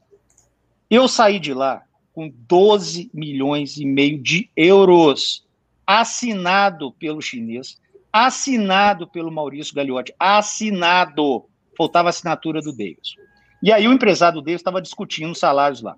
O Davis recebeu uma proposta, eu posso falar aqui, para vocês entenderem como é que o negócio é complexo, de 5 milhões de euros por ano durante cinco anos. Você sabe quando o Davis vai ver isso na vida dele? Nunca mais na vida. O Palmeiras teve um prejuízo e todo, mas o Davis, a pessoa física, nunca mais na vida. Isso eu disse isso a ele. Falei, Davis, olha para mim, amigo, deixa jeito aqui, ó, fazendo um carão assim, ó, ó, olha para mim. Você nunca mais vai ver isso na sua vida. Não tem como você não ir, amigo. E ele soltou um vídeo que ia embora. Lembra? 12 Sim. milhões e meio de euros. Mais de aconteceu, aconteceu o que aconteceu depois, e eu não vou expor ninguém aqui. O presidente Maurício sabe, eu sei. E ele ficou. É, isso que a gente ficou sem entender mesmo. Eu quase, porque... eu quase peguei, aqui, ó, meu computador aqui, eu quase, ó, de cabeçada na parede, amigo. Sim, pelo Palmeiras, pelo Palmeiras. Imagina, pelo imagina a gente que torce pro Palmeiras, então, Alexandre. Ô, Marcos, é porque a gente sabe que o jogador também ventilou muito que ah, o jogador não quis sair. Do mesma forma que tem jogador que pede para sair, tem jogador que pede para ficar. Tem, a gente tem outros exemplos de jogadores que receberam propostas e não saem. Fabinho, Gustosa, Léo, Bruno, Bruno Ramos, Massa, Celso. Tem alguém maluco que joga pedra na lua que quer sair do Palmeiras hoje? É que o Davidson, ele é meio maluquinho, né? Então... Mas você acha realmente que alguém lá quer sair do Palmeiras? Ah, vem, vem, vem, vem. Eu lembrei sim, de um aqui. O Ramis pediu, o Ramis pediu para sair. Ramis, pelos problemas dele. Ah, pra, carreira, tudo, né? Ah, existe, é isso que eu Existe uma situação dessa? Eu vou te falar uma coisa aqui. Só débil mental para sair do Palmeiras que foi construído agora. Porque Uma, ali. É coisinha, é, a gente está falando muito em Keno, estamos falando de jogadores que saem, jogadores que vêm, é, mentiras da imprensa, enfim, mas uma coisa que é fato, é, é, inegável, é que o Palmeiras teve que mudar a política de contratação por causa de gastos feitos no seu último ano de gestão. Isso é um fato, isso não tem o que falar. O clube fala abertamente que a gestão trouxe título, é, em 2000, sua gestão trouxe título, mas 2019 foi péssimo no aspecto financeiro. O que, que você tem a dizer a respeito disso? Eu tenho a dizer que, o, que eu, eu respondi, o, que eu, o que eu respondi há pouco tempo atrás, o planejamento foi feito na sala do presidente Maurício Gagliotti por mim, por ele, pelo Cícero, pelo, na época, o Mano Menezes, pelo Boas e pelo Zanotto. Olha, não ganhamos, diferente de 2018. Então, o que nós vamos fazer, Alexandre? Vamos vender quem precisa vender, vamos tirar quem precisa tirar. Como foi feito em 2017 para 2018. Ou vamos lembrar aqui que o Tietchan foi vendido, que Vários lá, o, o João Pedro foi vendido, que o Queiro foi vendido. Então, Alexandre, amigo, só que eu saí, amigo. Eu te garanto que todos iam sair, ia, ia acontecer a mesma coisa que está acontecendo. Se ia ganhar título, se não ia, quem ia, se o São Paulo ia ser o treinador do Palmeiras, se ia ser o Luxemburgo, se ia ser o Abel, se ia ser não sei o quê. Isso aí, amigo, não sei, cada pessoa é diferente. O planejamento não é que as pessoas do Palmeiras falam isso, não. E me mostra em alguma entrevista que alguém lá, o presidente Maurício, falou: olha, tá tudo errado aqui e tal. Não, Não. O planejamento foi feito por mim junto com ele. Não foi o planejamento foi feito por mim junto com ele. Foi feito por mim junto com ele. Maurício, ufa. Maurício, em você ganhou o brasileiro. Isso, Agora é a hora de respirar. Sabe o que eu falei para ele? Falei, Maurício, eu vou dedicar dois anos da minha carreira, aqui agora, e eu tinha recebido antes de sair uma proposta importante, não quis, dois anos da minha carreira para pagar a Crefisa. Dois anos da minha vida que eu vou vender todos esses jogadores que vieram para cá. Pode ter prejuízo, pode ter não, pode ter lucro, caramba, quadro. Dois anos que nós vamos pagar a Crefisa. Só que eu saí do Palmeiras. E, Mato, só para. E disso que você está falando, para você, o que que, quais são as principais diferenças de que, do seu trabalho no Palmeiras com a gestão do Nobre e com o Gagliotti? Eu pergunto isso porque muita gente fala também nas redes sociais que você, enquanto gestor no, no, com o Paulo Nobre, você tinha ali um cara que estava sempre em cima das contratações. Você não tinha um, entre aspas, um cheque em branco para sair contratando. E para concluir, voltando aí um pouco do que o Fabinho falou, o que, que tem de verdade no Bruno Henrique, que hoje está no Flamengo, ter sido oferecido ao Palmeiras mais caro do que ele foi para lá? Teve verdade nisso? O Palmeiras quis contratar o Bruno Olha, Henrique? O Maurício ficou mais próximo de mim, participou da gestão de contratação mais do que o Paulo Nobre. Você vê como é que são as coisas. O Paulo Nobre, quando rapidamente a gente começou a fazer aquilo, contratou o Dudu, não sei o quê, o Paulo fez assim, Alexandre, você me fala tudo, mas você tem autonomia e confiança minha para fazer as coisas acontecer. Eu vou te falar só um caso, Moisés. Que eu virei para ele e falei assim, Paulo, eu preciso trazer um jogador, eu preciso de 800 mil euros. Eu preciso trazer um jogador que pode até não ser titular absoluto, mas vai ser fundamental aqui dentro. É um menino que eu criei no América. Eu criei na categoria de base do América. Subiu comigo e eu vendi ele. Eu preciso trazer o Moisés. Ele, quem, Matos? Moisés. Os caras vão falar que eu estou roubando, vão falar que, são, que é esquema de empresário, vão falar o dia. Você, você confia em mim? Confio. Fui no Marcelo Oliveira. Marcelo, quer trazer o Moisés? Matos, eu conheço pouco, eu sei o que eu estou fazendo. Por quê? Porque o Moisés, ele para a bola, liderança, monstro, chega e tudo. Ok, ok. Então, o Paulo, o Maurício participou de todas as contratações com a autonomia de me falar assim, sim, não. E ele falou muito não para mim. O problema é que as pessoas começam a imaginar e começam na rede social a conversar boba, bobagem e não está lá dentro para saber. O Maurício Matos. participou comigo mais do que o Paulo Nobre. Só Ô, que Matos, com o até... Paulo, nós ganhamos a Copa do Brasil e o brasileiro. E ninguém tinha expectativa disso. O Maurício já pegou um Palmeiras campeão brasileiro, que todo mundo tinha expectativa de ganhar tudo. E não é toda hora que você ganha tudo. E a expectativa na gestão do Maurício era dez vezes maior do que a expectativa na gestão do Paulo. Porque a gestão do Paulo começou na segunda divisão e quase caindo. Então aí começa essas conversas fiadas. Sobre Bruno Henrique. Bruno Henrique nunca participou de pedido técnico do Palmeiras. Nunca. Treinador nenhum. E eu vou falar para vocês aqui, qual vez que algum aqui falou para trazer Bruno Henrique, que todo mundo achava que ele tinha problema de olho, ou não tinha. O próprio Santos vendeu ele pelo mesmo preço, ou um pouco menos que comprou, porque achou que ele não ia jogar. E o Bruno Henrique nunca participou, o Palmeiras nunca ligou. O, o, presidente Maurício Gagliotti, numa reunião de presidentes, junto com o Andrés, junto com o Leco do São Paulo e junto com o presidente do Santos, esqueci o nome dele agora, o presidente do Santos chamou ele no canto e falou assim: Maurício, você é rico, me ajuda. Falou, o que foi, presidente? Você é rico, Maurício, você é rico. Prefisa, você é rico, Maurício. O que foi? Presidente, o Flamengo está aliciando o Bruno Henrique. Eu não quero vender ele para o Flamengo. Mas, presidente, para o Palmeiras é difícil, porque é rival, mas eu te vendo por 10 milhões de euros e o Rafael Veiga. O Maurício riu dele, me ligou, falou, Alexandre, o Bruno Henrique, 10 milhões de euros e o Rafael Veiga. Falei, Maurício, vamos prender todo mundo aqui dentro. Nós não sabemos como ele está. Alguém aqui imaginava que o Bruno Henrique ia, fazer, ia ser o Bruno Henrique? Alguém imaginava isso aqui antes? Hoje, meu amigo? Pô, por que, que o Flamengo não, não pegou o Gustavo Gomes, que pagou mais no Léo Léo Pereira, Ortiz, se Pereira. não me engano, Ortiz, pagou sete, nós pagamos seis no Gustavo. Amigo, e o Flamengo errou? Não! São coisas do futebol. O Bruno Ô, Henrique Matos, nunca teve relação. O que aconteceu no Bruno Henrique, só para concluir, só para concluir, é que um repórter chegou na rede, na ICSPN, ao vivo, e falou o seguinte: o Palmeiras pagou mais no Carlos Eduardo que no Bruno Henrique. Amigo, isso virou uma febre. E aí começaram o quê? Ladrão, safado, pilantra, mau caráter, esquema, não sei o quê. É isso. E aí o Palmeiras, se fizesse ganho, estava tudo certo. Se a, se a quadrilha que está lá agora, que é da minha casa, da minha casa aqui, ó, minha casa, ó, ó tivesse perdido, só que ganhou, amigo. Se, se a gente tivesse ganhado do, do Grêmio e tivesse na final, passado pelo, pelo Flamengo, ah, errou, errou no Carlos Eduardo e tal. Beleza. Como errei em vários, como acertei. Como o legado financeiro tá lá. Arthur, Arthur Cabral, Bruno Henrique, Dudu, Antônio Carlos, Eric, Iorra, 20% do Carlos Eduardo, é, Vitor Hugo. São jogadores que foram vendidos esse ano. Esse ano pelo Palmeiras.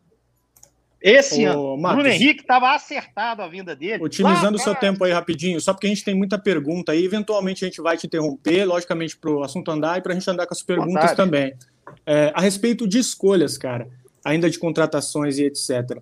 Eu acompanho o Palmeiras desde que eu me entendo por criança e eu nunca vi um cara ter uma rejeição de contratação igual o Mano Menezes teve quando ele veio para o Palmeiras em 2019, né? E aí, no caso, é, o torcedor, obviamente que você não tem que sempre seguir a risco o que o torcedor fala, mas penso eu que o torcedor também tem que ser ouvido, né? O torcedor tem que. Se usa o, o torcedor de termômetro, você pode até observar em redes sociais, dá para você saber. O Mano Menezes foi um dos caras que eu mais vi com a rejeição histórica no Palmeiras, e para mim, na minha opinião, ele já chegou demitido. Ele teria que fazer uma campanha absurda para ele conseguir ganhar a torcida do Palmeiras. Então aí fica de fato o, a pergunta. Você não acha que tipo assim foi meio nadar contra a maré? Não digo desrespeito com a torcida, porque obviamente você visa fazendo as coisas tentando que dê certo. Mas você não acha que foi meio que um tiro no pé trazer um cara com uma rejeição tão grande? Porque ia ser muito difícil, de fato, ele ser aceito. Deixa eu ler um negócio para você aqui. O Palmeiras está para fechar com o zagueiro paraguaio reserva da equipe do Milan é a peça que falta no, na zaga do Palmeiras? Comentários. Que peça fundamental já é? Já é essa. Reserva do Mila, que nem tem um time bom. Imagina no Palmeiras vai ser péssima contratação. 2018 tá maluco, sonhamos com Dedé e acordamos com Gomes, interrogação. Se chegar vai ser reserva, não vejo ninguém à frente dele. Antônio Carlos e Thiago Martins são melhores. Puta que pariu, desculpa a palavra. Essa diretoria não sabe o que faz mesmo. Tia Leila deve estar arrependida. Isso tá só pode ser esquema desse mano... diretor sem vergonha. Mas sobre o mano, mas digo do mano, o Ramos falou tudo isso virou realidade, né? Calma, calma. Eu tô te dizendo para você entender como é que é as coisas. Né? Nós, não preciso dizer de quem que nós estamos falando aqui, né? né? Se vocês prestaram atenção na última, isso só pode ser esquema desse diretor pilantra. Nós estamos falando do Gustavo Gomes aqui. Que eu vou te falar de uma coisa do Mano. O Mano era um momento muito duro para o Palmeiras. Muito duro para o Palmeiras. O Flamengo decolou de uma maneira louca, absurda, impensável, tanto é que esse ano foi assim, né? Nós estávamos muito bem, muito próximo de ganhar o terceiro título brasileiro em quatro anos, e o Flamengo, Jorge Jesus, com aquelas contratações todas, e etc., e com uma, uma competência absurda, atropelou e ganhou um momento ali, e a escassez de mercado, e não tinha ideia de sair buscando estrangeiro, não tinha mesmo. Eu acho que o Flamengo aí trouxe o Jorge Jesus e depois os outros começaram a trazer, a verdade é essa, vamos falar a verdade aqui, né? A verdade é essa. Até que o Palmeiras, depois do Man, trouxe o Luxemburgo. O Palmeiras precisava buscar um cara costa larga.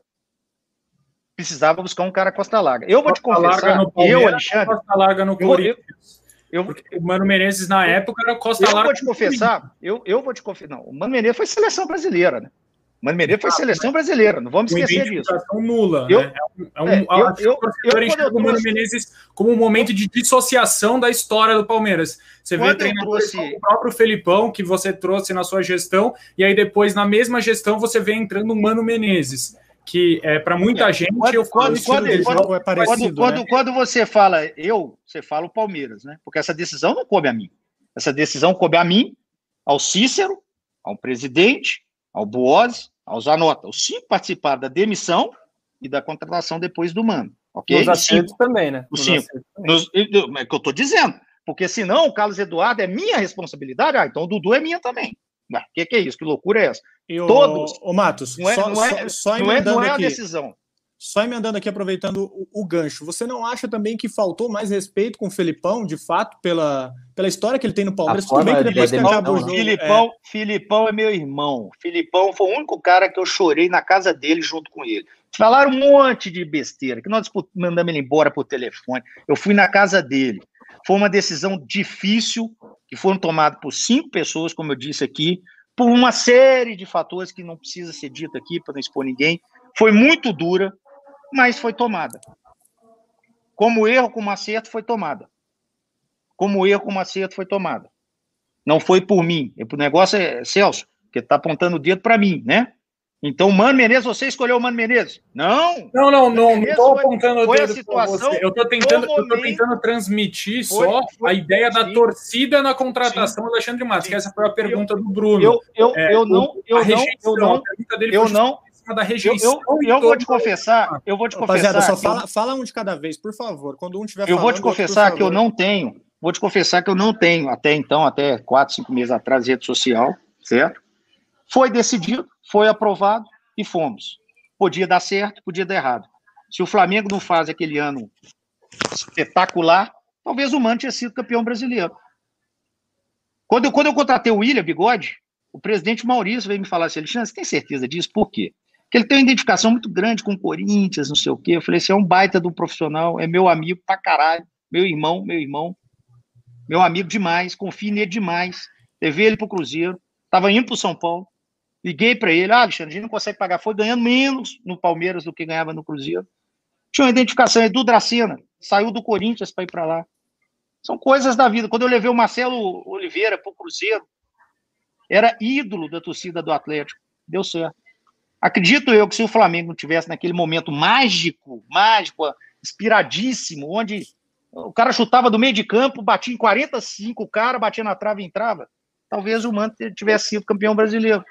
E talvez a história ter, poderia ter sido diferente. Só que deu errado, e aí eu tenho que concordar. Deu errado, foi um tiro errado. Peço desculpas, não fui perfeito. Peço desculpas humildemente. Queria ter acertado tudo só que, infelizmente, eu não consigo acertar tudo. Aliás, eu acho que ninguém. Matos, para encerrar da minha parte aqui, a gente já está com uma hora e quinze de live.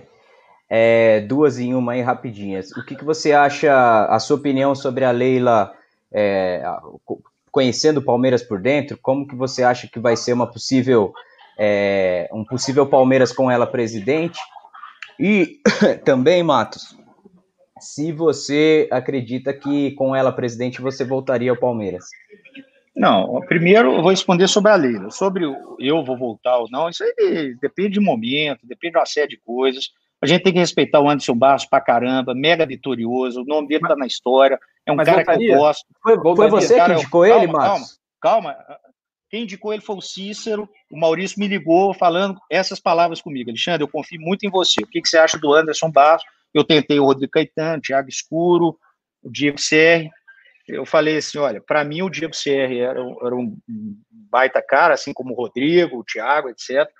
O, o Anderson merece a oportunidade, Maurício. O Anderson tem uma história de vida é, particular dele, e eu conheço ele há muito tempo, desde a minha época de América, ele já estava no Botafogo. É um cara extremamente competente, é um cara extremamente discreto, acho que vai encaixar com esse momento do Palmeiras, que o Maurício queria fazer ali um comitê, é, junto com o usar nota, para discutir algumas coisas e tudo, que eu ficando lá também já estava combinado isso comigo, a gente fazer isso, é, botei o Edu Dracena para cuidar do vestiário, quem cuida do vestiário é o Edu Dracena, com a minha saída mais ainda, porque eu sou um cara do vestiário, muito pró jogador e tudo, então assim, é, é, mereceu a oportunidade.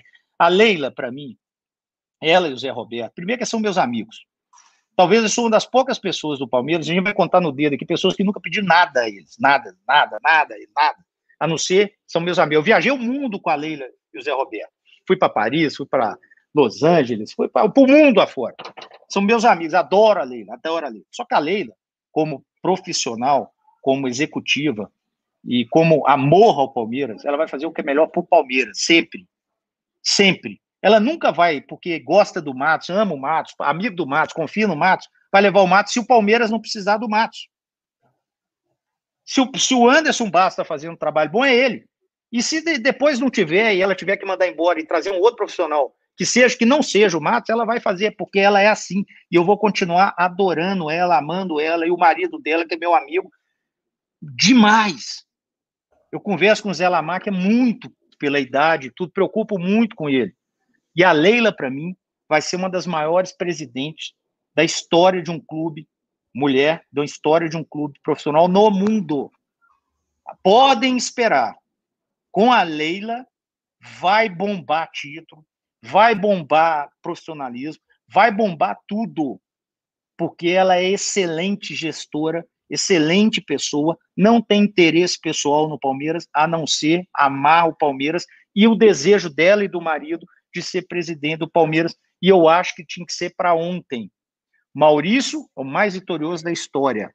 Correto, honesto, não pense em outra coisa no seu, no Palmeiras. Meu amigo, adoro o Maurício, a família do Maurício. Para mim foi um prazer, uma honra muito grande trabalhar com ele, assim como foi com o Paulo Nobre. E digo mais ainda, que é meu amigo, eu gosto de torço para ele. Chorei quando o Palmeiras ganhou a Libertadores, por ele, pela Leila, pelo jogador, pelo Evo, pelo Gomes, pelo Luan, pelo Rocha, pelo o Bigode e principalmente pelo torcedor, porque eu sei o que é o Palmeiras. Eu sei o sonho que eu tive em 2015. Eu sei tudo que representava ganhar aquela, aquele, aquela conquista. Eu sei o que, que é no lugar cabeça e no coração de cada um aí dentro. E eu me fiz naquele momento junto com vocês, por tudo isso que eu estou dizendo, todo suor, cada dia que eu fui lá. Palmeiras tinha que ganhar. Palmeiras tinha que ganhar isso pela Leila e tudo. Então a Leila vai ser, para mim, podem aguardar a maior presidente da história de um clube, como mulher, e uma das maiores gestoras de um clube, não tem a menor dúvida disso. Não tem a menor dúvida disso. Vai bombar título, vai bombar organização, vai bombar tudo, absolutamente tudo. Assim como está bombando com o Maurício, que merece isso mais do que qualquer um. E você voltaria, sim ou não? Ô, ô, ô, Léo, eu estava indo para Inglaterra e aí veio a pandemia e eu fiquei no Atlético. Sabe, esse negócio de futuro é um negócio tão complexo, cara. Né?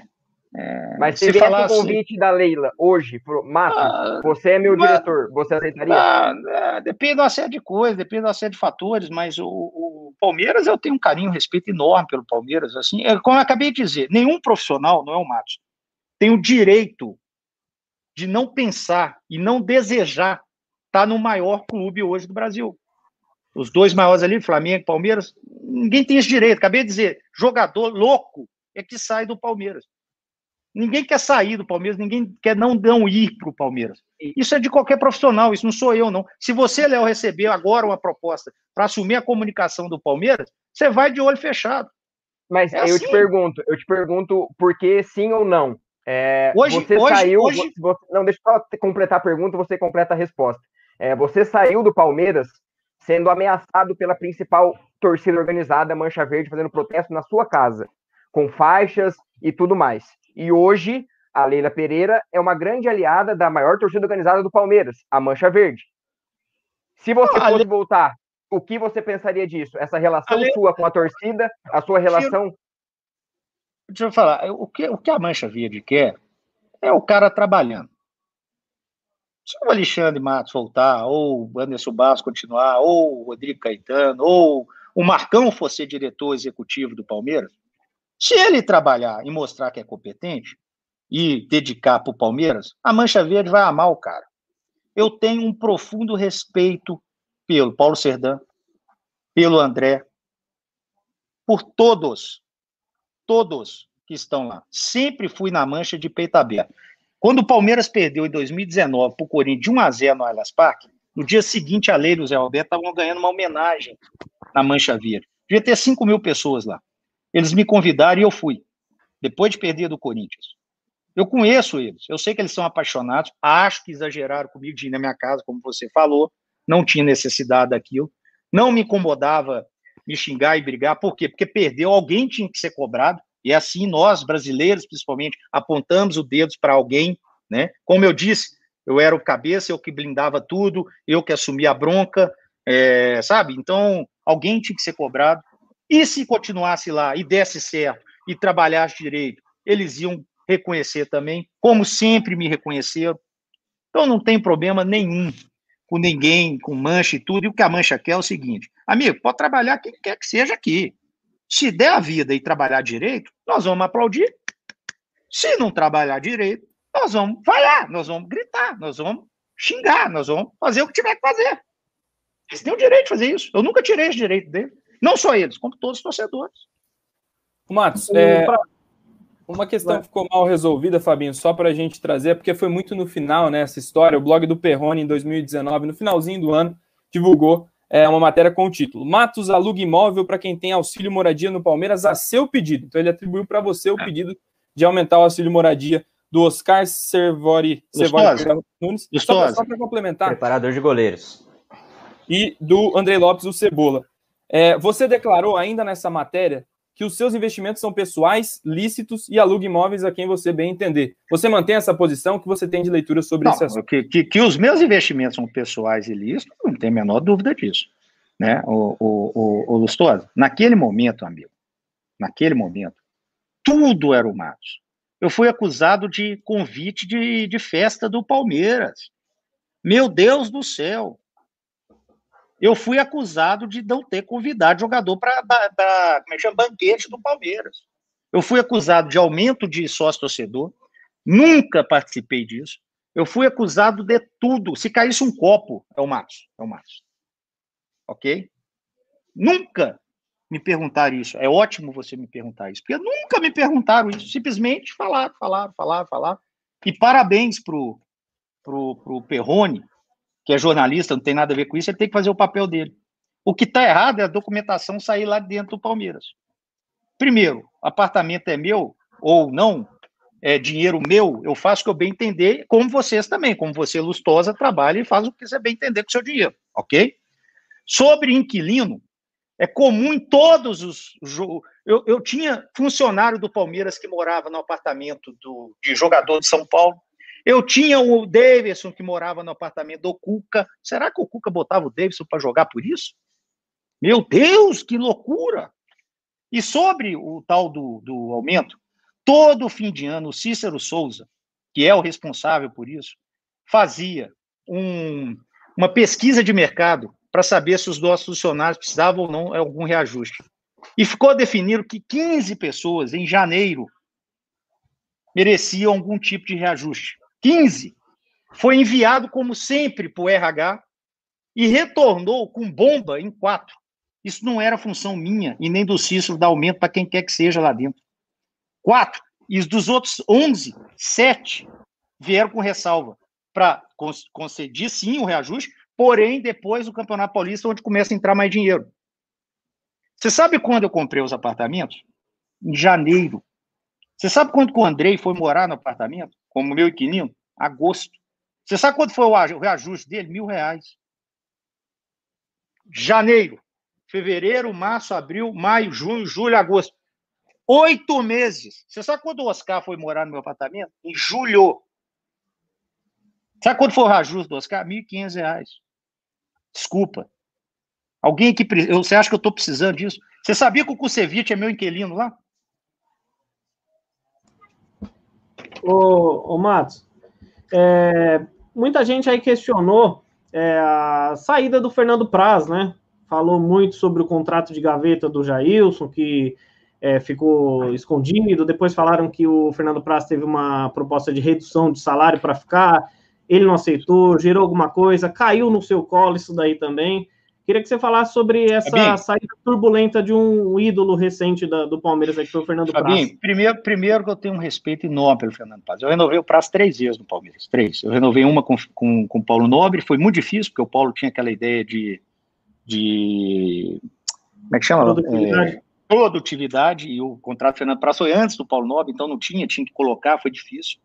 Eu renovei o Fernando Praz no final de 2017 e ali já estava definido pelo Palmeiras, pelo preparador de goleiro, pelo presidente, pelo Cícero, pelo treinador, que era o Roger Machado que ia entrar, por mim, todos que o Fernando Paz já não teria o contrato renovado.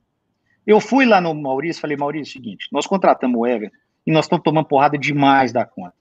Eu adoro o Everton, eu tenho certeza que ele é o futuro do Palmeiras. Só que é o seguinte, Maurício, eu não conheço o emocional do Everton. Ele tá tomando porrada demais, amigo. Vamos manter o prazo aqui? Vamos, mantivemos o prazo, junto com o Jailson. Ok? Nós renovamos o contrato dos dois. Conta aí, renovamos o contrato dos dois. 2018 ficou definido pelo Filipão, por mim, pelo Cícero, pelo Maurício, pelo Boas, pelo Oscar, preparador de goleiro, que não ia renovar Edu Dracena, não ia renovar o Praz. 2018. Ganhamos lá em no Rio, São Januário, campeão brasileiro. Uma semana depois, jogar com Vitória, jogo do, da faixa, do título, ok? Todos vocês deviam estar lá no Allianz Parque. Fernando Praz procura o Filipão. Filipão, pô, quero ficar, como é que faz, não sei o quê. Eu não sei a conversa dos dois. Sei que o Filipão foi na minha sala e falou o seguinte, Ale, nós definimos não renovar.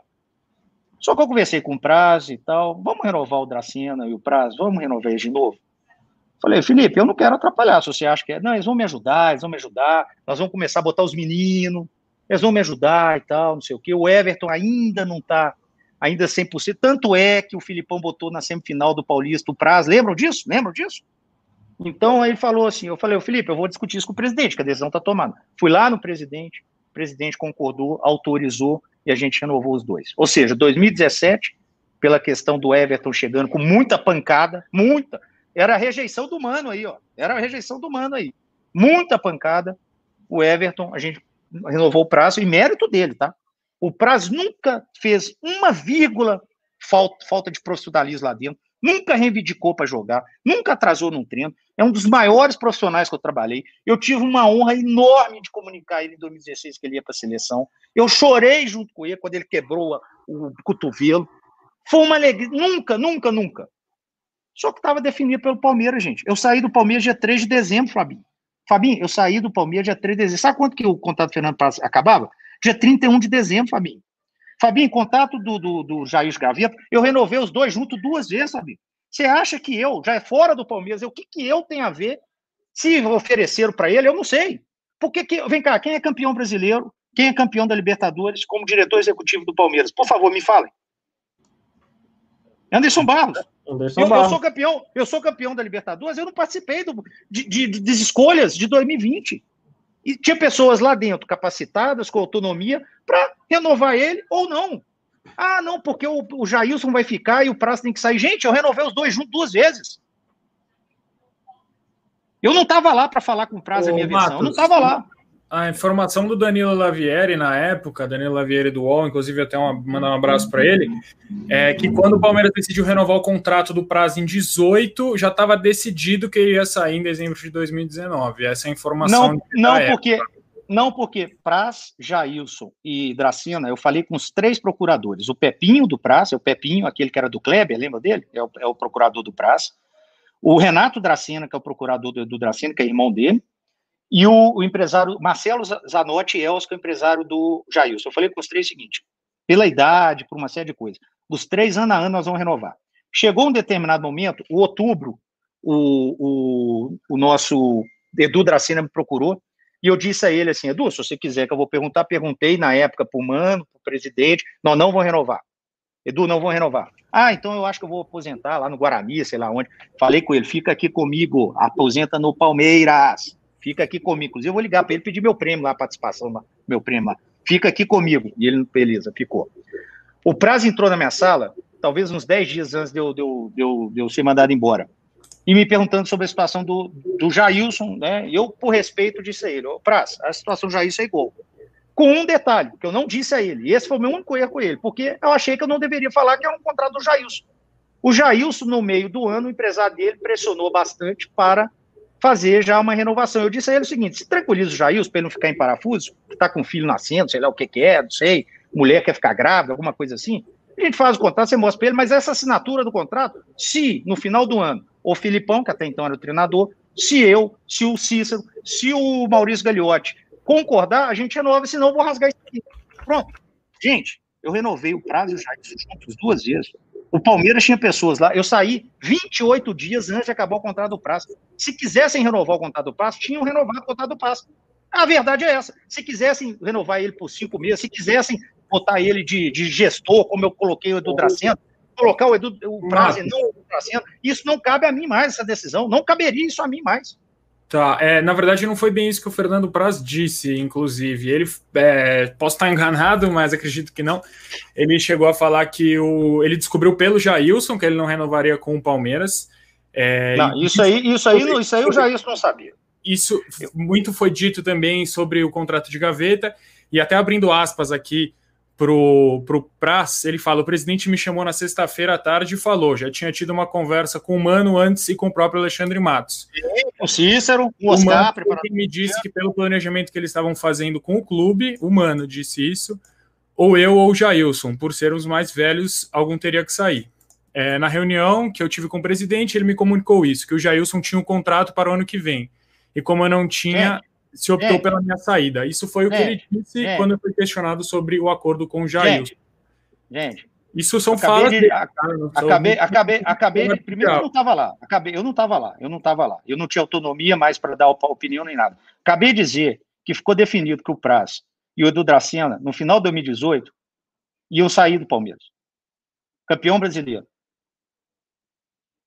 E aí o Filipão pediu e o presidente e eu autorizamos. Amigo, se quisesse ficar o prazo, o prazo estava lá. Não vem com a historinha da calochinha, papapá, que tinha contrato Jailson, o que que é. O prazo ficaria lá porque os dois foram renovados juntos. Duas vezes. Ou não, ou alguém tá, não está acreditando que eu estou falando aqui. Se quisessem que o prazo encerrasse a carreira e fosse ser o, o que o Dracena é hoje, e não fosse o Dracena, ia acontecer isso. Eu tinha contrato de mais dois anos e, dez, e um mês com o Palmeiras. Eu não saí do Palmeiras. As pessoas que estavam lá têm capacidade para definir se o prazo ficaria ou não. Foi definido que o prazo sairia. Aliás, foi definido lá no final de 2017. E por mérito dele, eu já contei tudo aqui, pela, pelo negócio do, do Everton, que era uma pressão absurda para não levar o Everton. Questionaram muito por que 2 milhões de reais. Por que 2 milhões de reais? Senão ele ia para o time, o Al Ittihad, que queria ele. O Al Ittihad não queria o, o, o menino do Grêmio, não queria o, o queria o Everton, e eu tive que pegar ele lá, e ele brigou comigo lá, e ele ficou lá, e ele bateu de pé com o Petralha e foi para aí. Então é assim. Então o Praz, depois eu conversei com ele por telefone, eu liguei, ele não me atendeu, depois ele me ligou. Sei que tem uma chateação, mas eu não estava mais no Palmeiras para tomar essa. essa tá o que certo. é de César, dá a César, amigo. Eu não estava tá no Palmeiras para assumir isso aí. É, acho que tem muita gente no chat também querendo saber sobre o relacionamento com o Valdívia, até já chegando aqui na, na, na reta final da. Valdívia, eu trabalhei com o Valdívia, eu trabalhei com o Valdívia é... cinco meses. Eu trabalhei com o Valdívia cinco meses. traído por você. Eu queria que você, pudesse explicar um pouco mais. Eu trabalhei, é, eu trabalhei com o Valdívia cinco meses. Por você, você, acredita que ele se sentiu traído por você? É, eu, eu trabalhei com o Valdívia cinco meses. Vocês conhecem o Valdívia mais que eu. Ok? Eu trabalhei com ele cinco meses. Como jogador, tecnicamente, talvez é o melhor que eu trabalhei tecnicamente o melhor que eu trabalhei. E não retiro isso, e eu disse isso várias vezes. Paulo Nobre me chamou falando assim, Valdívia, vai ficar ou não? Eu falei, por mim ele fica. Porque tec... nós estávamos no momento de reformulação absurda lá, não tinha jogador tecnicamente como o Valdívia lá dentro. Aliás, ele para o grupo, ele é muito bom para o grupo, para jogadores. Né? As coisas que, que vocês sabem mais que eu, cabe a vocês definir ou não. Eu não tive problema nenhum com o Valdívia. Nenhum, nenhum, nenhum dia com o Valdívia, nada, nada. Uma vez ou outra lá, uma coisinha ou outra lá que eu chamei na minha sala e resolvi com ele. Nada com o Assunção, acho que eu continuo, opinião diferente. E eu continuo com a mesma opinião. Eu trabalhei com ele cinco meses. O que o Paulo Nobre me autorizou de fazer proposta para ele, depois de eu pedir ao Paulo Nobre para renovar o contrato dele, eu passei para o pai do Valdívia. Ele achou que não deveria, porque era um processo de produtividade quase que 100%, por isso que ele cita que se fosse para a seleção não ia receber, porque era, ele ia receber se jogar. Jogou, recebia, não jogou, não recebia. Era o que o Paulo Nome autorizou e é o que eu passei para ele. Ô, Léo, é, tem uma pergunta muito interessante que o Ted, nosso parceiro lá de Portugal, mandou. Solta o vídeo rapidinho, que essa, essa é uma questão que todo mundo pergunta também, que é, é muito intrigante. Salve galera do Amit, salve Léo, um abraço. Aqui é o Alexandre Tedesco de Cascais. Mandar um abraço pro meu xará, Alexandre Matos. É, gostaria de saber dele o seguinte: em 2014, o Palmeiras fez uma série de contratações de jogadores argentinos foram colocados numa cesta. Uh, em 2016, já com Matos, a gente contratou Mina e o Guedes, também com o empréstimo do Paulo na época, do Paulo Nobre. E a notícia que surgiu na época é era que aqueles jogadores seriam colocados na mesma cesta, em caso de lucro uh, desses jogadores, seria compensado, digamos assim, eventuais prejuízos do Paulo com os argentinos. Só que isso ficou, perdeu no tempo, ninguém mais comentou, ninguém falou nada. E não sabemos se esses jogadores, a venda do, do Mina e do Guedes, que foram jogadores negociados pelo Alexandre, uh, é, suportavam, é, suportaram esses valores da, de prejuízo nos argentinos? É essa a pergunta. Um abraço a todos. E, um, abra, um abraço, Xará. parece até o Marcão, né? Ele lembra o Marcão, né? O Marcos, só completando. Marcão vai brigar comigo, tô morto agora.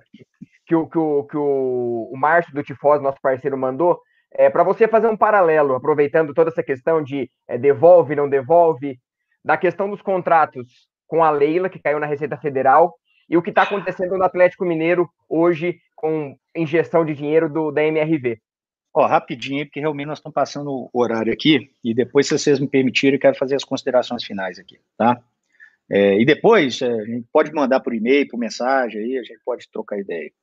É, é, são contratos internos do Palmeiras e a gente tem que tomar muito cuidado com o que fala. Eu posso te falar que o Paulo Nobre tomou prejuízo no Moche, tomou prejuízo no Alione tomou prejuízo no Tóbio. O único que nós conseguimos igualar foi o Cristaldo, né, que nós vendemos e voltou o dinheiro. São contratos diferentes. Né, são contratos diferentes, foram feitos de maneira diferente. Esses outros argentinos foram feitos antes da minha chegada. O contrato depois, que é um contrato hoje parecido com o da Leila, prevê que se não vendesse, tinha. Graças a Deus, o Mina, que nós pagamos 3 milhões de dólares, foi vendido por 12 milhões e 800 mil euros. E o Roger Guedes, que nós pagamos 2 milhões e meio de reais, foi vendido por 9 milhões e meio de euros mas não teve, é, é, pegou o dinheiro disso para pagar a outra lá, não. São contratos diferentes, com cláusulas diferentes, e eu não vou aqui falar por causa do Palmeiras, não posso prejudicar o Palmeiras. Sobre esse contrato da Leila, gente, o que eu escutei, se eu tiver enganado, me desculpem, mas foi a cara do Palmeiras antigo. A Leila foi multada e o, é, o, o auditor, não sei como chama, o fiscal, foi na Crefisa com os contratos na mão com os contratos na mão. Isso aí é uma loucura. Isso saiu da onde? Geralmente fiscal vai, deixa eu ver a documentação, não é isso? Alguém tem empresa aí? Deixa eu ver a documentação, me passa aí. Amigo, era o Palmeiras, que hoje, bem diferente. Hoje mudou, e repito, com o Maurício, que é monstro, que é vencedor, que tem pulso, que dava ordem para mim, que me cobrava, que falava não, que falava sim, que geria. Esse Maurício, que é gestor, que é puta campeão agora, esse cara tá dando sequência. Que o Paulo Nobre também já fazia. E a Leila, mais ainda. Isso vai acabar no Palmeiras, esse negócio de contrato do Felipe Melo na mídia, contrato do Matos na mídia. Isso está acabando. É porque eu não vou entrar na política do Palmeiras, que não cabe a mim. Mas é isso. Posso fazer minhas considerações finais? Ô, Mato, só uma última pergunta aqui, é, no, antes das suas considerações. É, qual você considera o seu maior erro no Palmeiras e e o seu maior acerto? E no caso do seu erro, o que você faria diferente? Eu acho, cara, que. Acho que o maior acerto foi resgatar a autoestima do torcedor e o respeito do mercado, o respeito de todos. Palmeiras hoje vende muito bem, Palmeiras não vendia muito bem. Palmeiras hoje tem uma categoria de base, talvez esse um dos maiores acertos da minha gestão. Categoria de base, Palmeiras tem uma baita da base, Palmeiras não, não trabalhava a sua categoria de base. Palmeiras hoje é respeitado lá fora, Palmeiras, é, sabe, esse é o maior orgulho que eu tenho. Não vou falar nem acerto, o maior orgulho que eu tenho disparado. Acabei de dizer que eu chorei quando o Palmeiras ganhou essa Libertadores, porque eu me senti muito vivo em tudo que eu sonhei lá em 2015. É, e, e, e, erro, cara, errei muito, errei muito, errei muito, errei muito, não com o Palmeiras, errei comigo. É, é, abracei o mundo demais, é, sabe? É, não poderia é, assumir tanta coisa, não poderia me expor tanto, sabe? Isso, isso machucou muito a minha família, isso machucou muito meus amigos, isso machucou a minha pessoa muito, sabe? Eu acho que que foi anos de dedicação diária, de vontade, de tesão, de amor por tudo que estava sendo feito lá dentro, é, para me machucar do jeito que no final machucou, sabe? Então acho que foi um erro mais meu de avaliação, de, de, de assumir, blindar tudo, assumir tudo. E hoje está aí, eu tive que falar, gente, essas coisas foram feitas em mais mãos, não a minha mão, sabe? Eu era uma peça que respeitava a hierarquia, respeitava a opinião dos outros, independente se estava abaixo de mim ou não. E sabe, não fui perfeito. E peço aqui humildemente desculpa a todos pelos meus erros. Queria poder não ter errado, mas eu errei. Tá?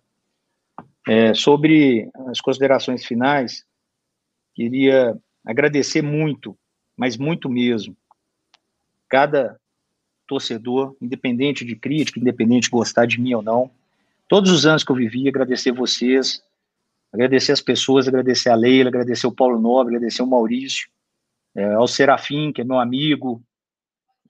A cena que eu lembro do Serafim é ele com um charutão na boca no meu casamento, uma alegria maravilhosa. Ao Zé Lamáquia, que é meu amigo, meu irmão. Aos profissionais que lá tem, citei alguns aqui, mas tem vários outros.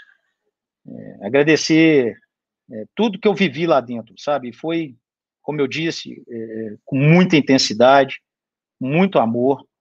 E Fiz até uma, uma listinha aqui das pessoas é, que a gente tem que dar parabéns para aqueles que, que, que ganharam e são os invisíveis, né? Jogadores, o Abel, esses aí já tomaram muito parabéns, né? Mas o Paulo Doffman, na segurança, o Oliver, o Cachoeira, o Edival, todos seguranças. O Fernão, a Giovana, o Sérgio da comunicação, a Alessandra, a Carla, Caroline, Felipe, José Vitor, Lucas, Luiz Carlos, Rodrigo, todos da TV Palmeiras, o Luiz Guilherme, o Caio, o Daniel, a Daniela, o Wagner, das redes sociais, o Werner, é, a Letia, Bruno, Clemilson, Gabriel, Maurício, Ricardo, Vitor, todos da. O Vitor, meu amigo Vitor, do marketing. O Bruno, o Fábio, o Jadson, o Luiz Fernando, e o Vando, da Palmeiras Tour. O Anderson, o Antônio, o Flávio, o Jefferson, o José, o Marcelo, o Marcos, o Rafael e o Valdir do Transporte.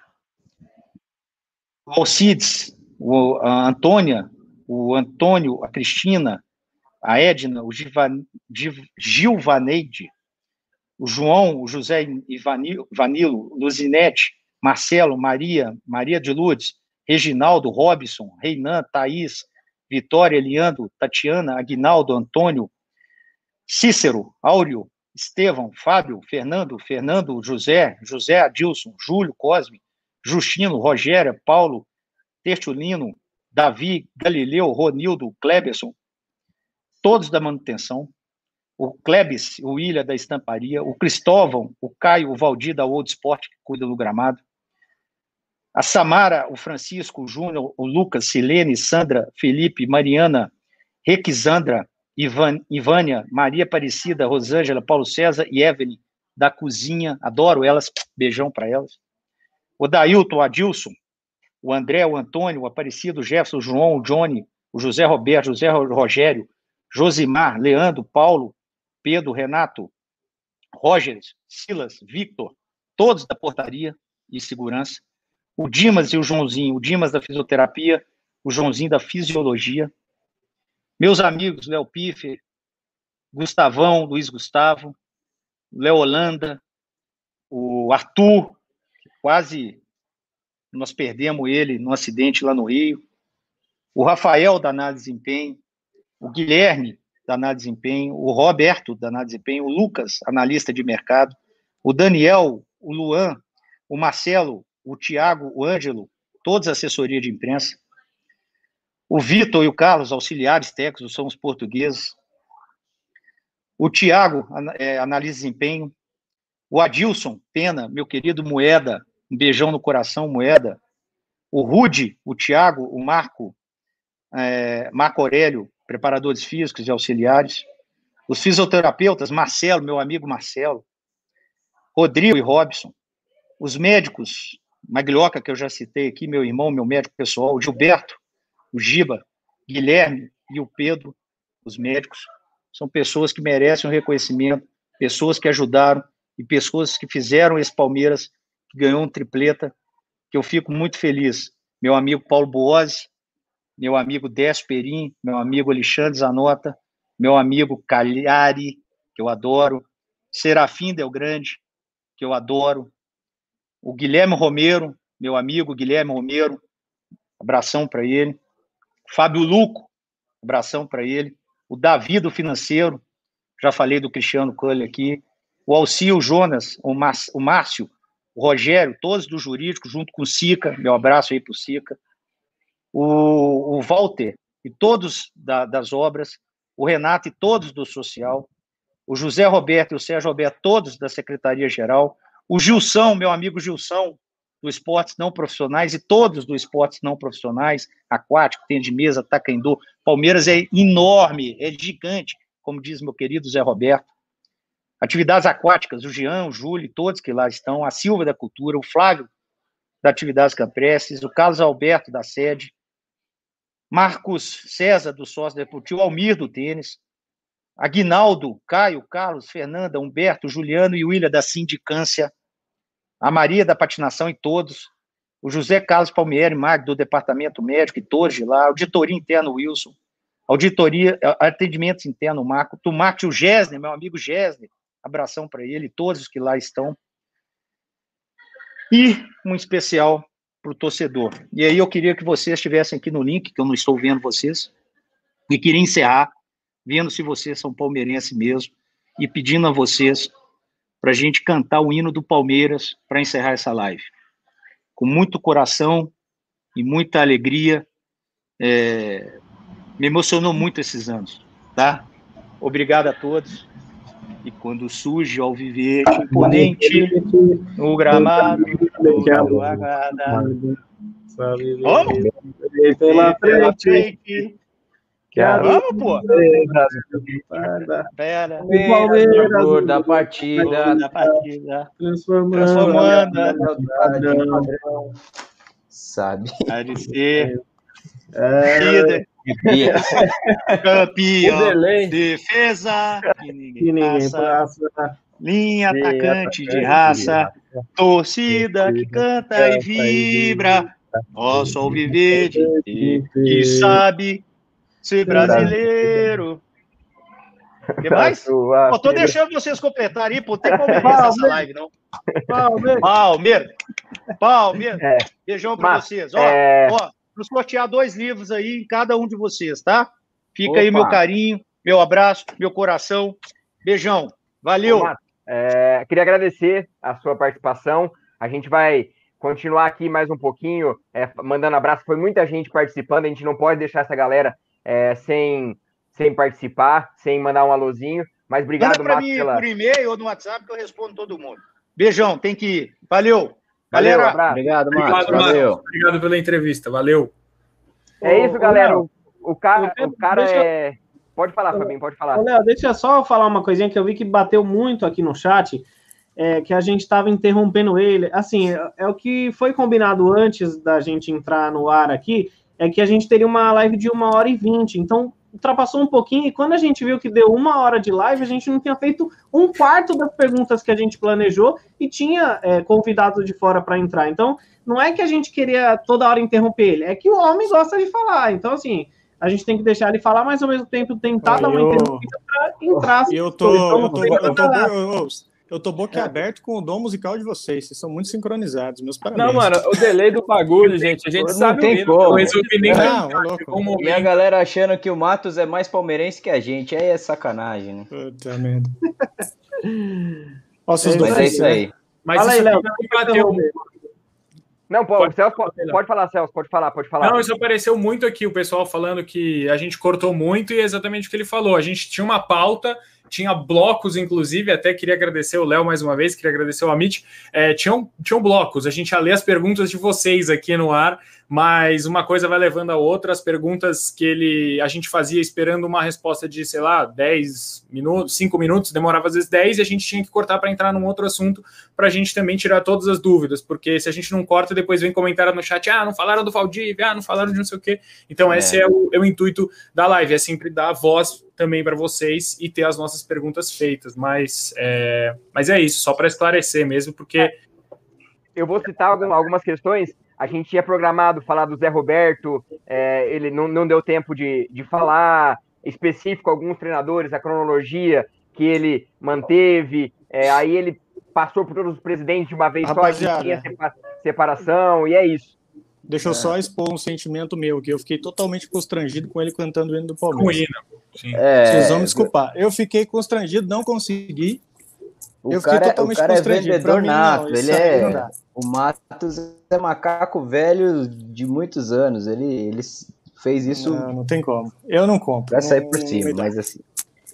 Mas, Mas foi, é... foi legal, deu, deu pra gente falar muita coisa, deu pra gente esclarecer alguns pontos de contratação tudo mais. E é o ponto de vista dele e é o, o lado dele da história, né? Muita gente aqui no chat quer que a gente xinga o cara e aperta. A gente tem que ter aqui também, né, galera, um, um respeito pelo, pelo profissional que ele é é, e até pelos relacionamentos que a gente tem dentro do clube e tudo mais, e questão de educação, a gente não vai nunca aqui xingar o cara, apertar, a gente tentou apertar o máximo nas perguntas, fizemos as perguntas, falamos da, da, da questão dos apartamentos, que muita gente falou, de corrupção aí, né, envolvendo nomes de dentro do Palmeiras, de base e tudo mais, e ele expôs, aí cabe a você que está aí assistindo a gente também, tomar partido se você acredita ou não, ninguém aqui de nós seis está falando que o Matos está falando a verdade ou mentira. Ele expôs o, o, a posição dele. Agora cabe a vocês aí julgar se é ou não o que você deve acreditar. Só uma questão, é, Bruno. É, eu peguei, eu um egoísmo à parte, eu que chamei ele, a gente uniu as mídias, alguma a pedido deles, outra a nosso pedido. É, a gente tinha meio que feito ele falado que não teria horário, que poderia perguntar o que quisesse. E aí chegou uhum. numa última hora, teve um período de uma hora e vinte, uma hora e quarenta, então a gente foi pego um pouco de surpresa aqui, e aí a gente foi falando, falando, falando, a gente tinha todo um, planejamento, mas a gente tentou tirar é, ao máximo todas as dúvidas, falamos de Carlos Eduardo, falamos de apartamento, falamos de Felipão, eu quero agradecer especialmente também o Fernando do Insta Verde, é, que mandou o vídeo, a gente não conseguiu colocar o vídeo, mas a pergunta foi feita em relação à saída do Felipão por telefone, ele fala que não, é, a gente também agradece o Márcio do Tifose, que perguntou em relação às finanças da Leila, é, do, do Galo, ele fugiu um pouquinho, é, entregou algumas coisas. Então é isso, a gente tentou ao máximo manter o, é, o que a gente tinha planejado, mas é uma entrevista, é um bate-papo, um assunto puxa o outro e acaba acontecendo. É, mas eu... eu... Eu, acredito que foi muito bom tudo que ele falou e cabe a nós, torcida, é, entender o que, o que pode ser absorvido e o que não pode ser absorvido. Ô, Léo, só é, já tocaram nesse assunto, só reforçando um pouquinho também, que a rapaziada, alguns falam, né, cara, dentro das nossas limitações, a gente tentou perguntar tudo que estava ao nosso alcance. Como o Bruno comentou, é. a gente não vai chegar apontando o dedo na cara do cara, mas dentro das nossas limitações e de uma maneira civilizada, que a gente não é primata, a gente vai chegar e perguntar pro cara. Que nem Exato. do Mano Menezes, eu tentei ser incisivo com o cara, porque para mim não entra na minha cabeça até hoje, entendeu? Então é, são coisas que dentro da nossa limitação a gente tenta fazer. E acho Na que o verdade, Celso falou mano, também, para mim, que... apagou esse, esse período, Mano Menezes, apagou um período histórico do Palmeiras ali que eu não consigo também não entrar na minha cabeça. Na verdade, a maioria das pessoas aí estão falando que a gente até bateu demais, que devia ter tido mais respeito, é. Matos, pelo que eu estou olhando aqui. É que o, Marco, o Matos adiantou, gente, não foi uma briga, ele é um profissional. É, a gente é, não exato. temos um veículo de comunicação aqui que a gente tenta trazer ao máximo para vocês. Bruno Massa falou, nós temos relacionamento de, dentro do Palmeiras, a gente infelizmente tem que pisar em ovos, não é, não é em cima do muro, mas a gente tem que ter respeito ao ser humano, ao mesmo tempo tem que bater como batemos, então não é que a gente bateu e ele não, cara, foi uma entrevista exclusiva, ele nunca, desde que saiu do Palmeiras, falou para a torcida palmeirense. Isso é um marco grande para nós, não que, nossa, nós entrevistamos o Matos, não, é histórico para a Sociedade Esportiva Palmeiras, porque ele teve uma construção muito positiva no Palmeiras e depois decaiu muito, é. desde que ele saiu, o Palmeiras só subiu. Então, é existe um dois.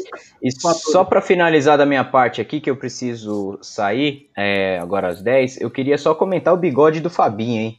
Pelo amor de Deus. Uma das coisas mais feias de 2021, eu sei, mas tem muita gente gostando aí. Muita eu gente gostou, muita gente gostou.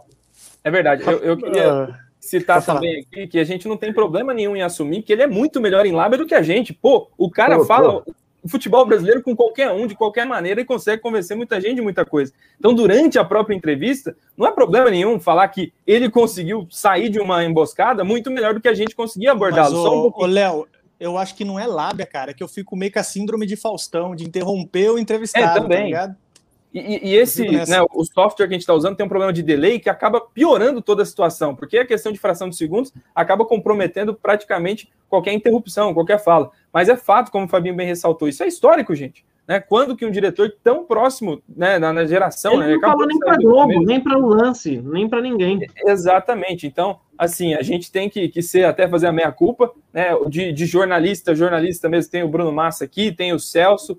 É, eu não sei se o Fabinho, acho que não sei se os outros também têm a formação, mas a gente, como torcedor, tentou passar isso para vocês. Então, é, valorizem. Eu não sabia que agora a gente sabe, entre aspas, porque o bichão é mais liso que bagra semana. O Joguei na CEP, nossos parceiros aí, falou que vai entrar em contato com o Matos para ver se vende a sogra dele. Olha as ideias. Contrato longo, hein? É. Bicho é Valeu, rapaziada. Eu preciso mas, mesmo mas é- sair. Eu também Mas é isso, galera. Quero agradecer a todo mundo que participou. Se inscreva no canal. Quem não deu like, dê like. E é isso. Em breve, mais entrevistas para você nessa junção, junção histórica da mídia palestrina. Abraço. Valeu, rapaziada. Valeu, rapaziada. Valeu, obrigado.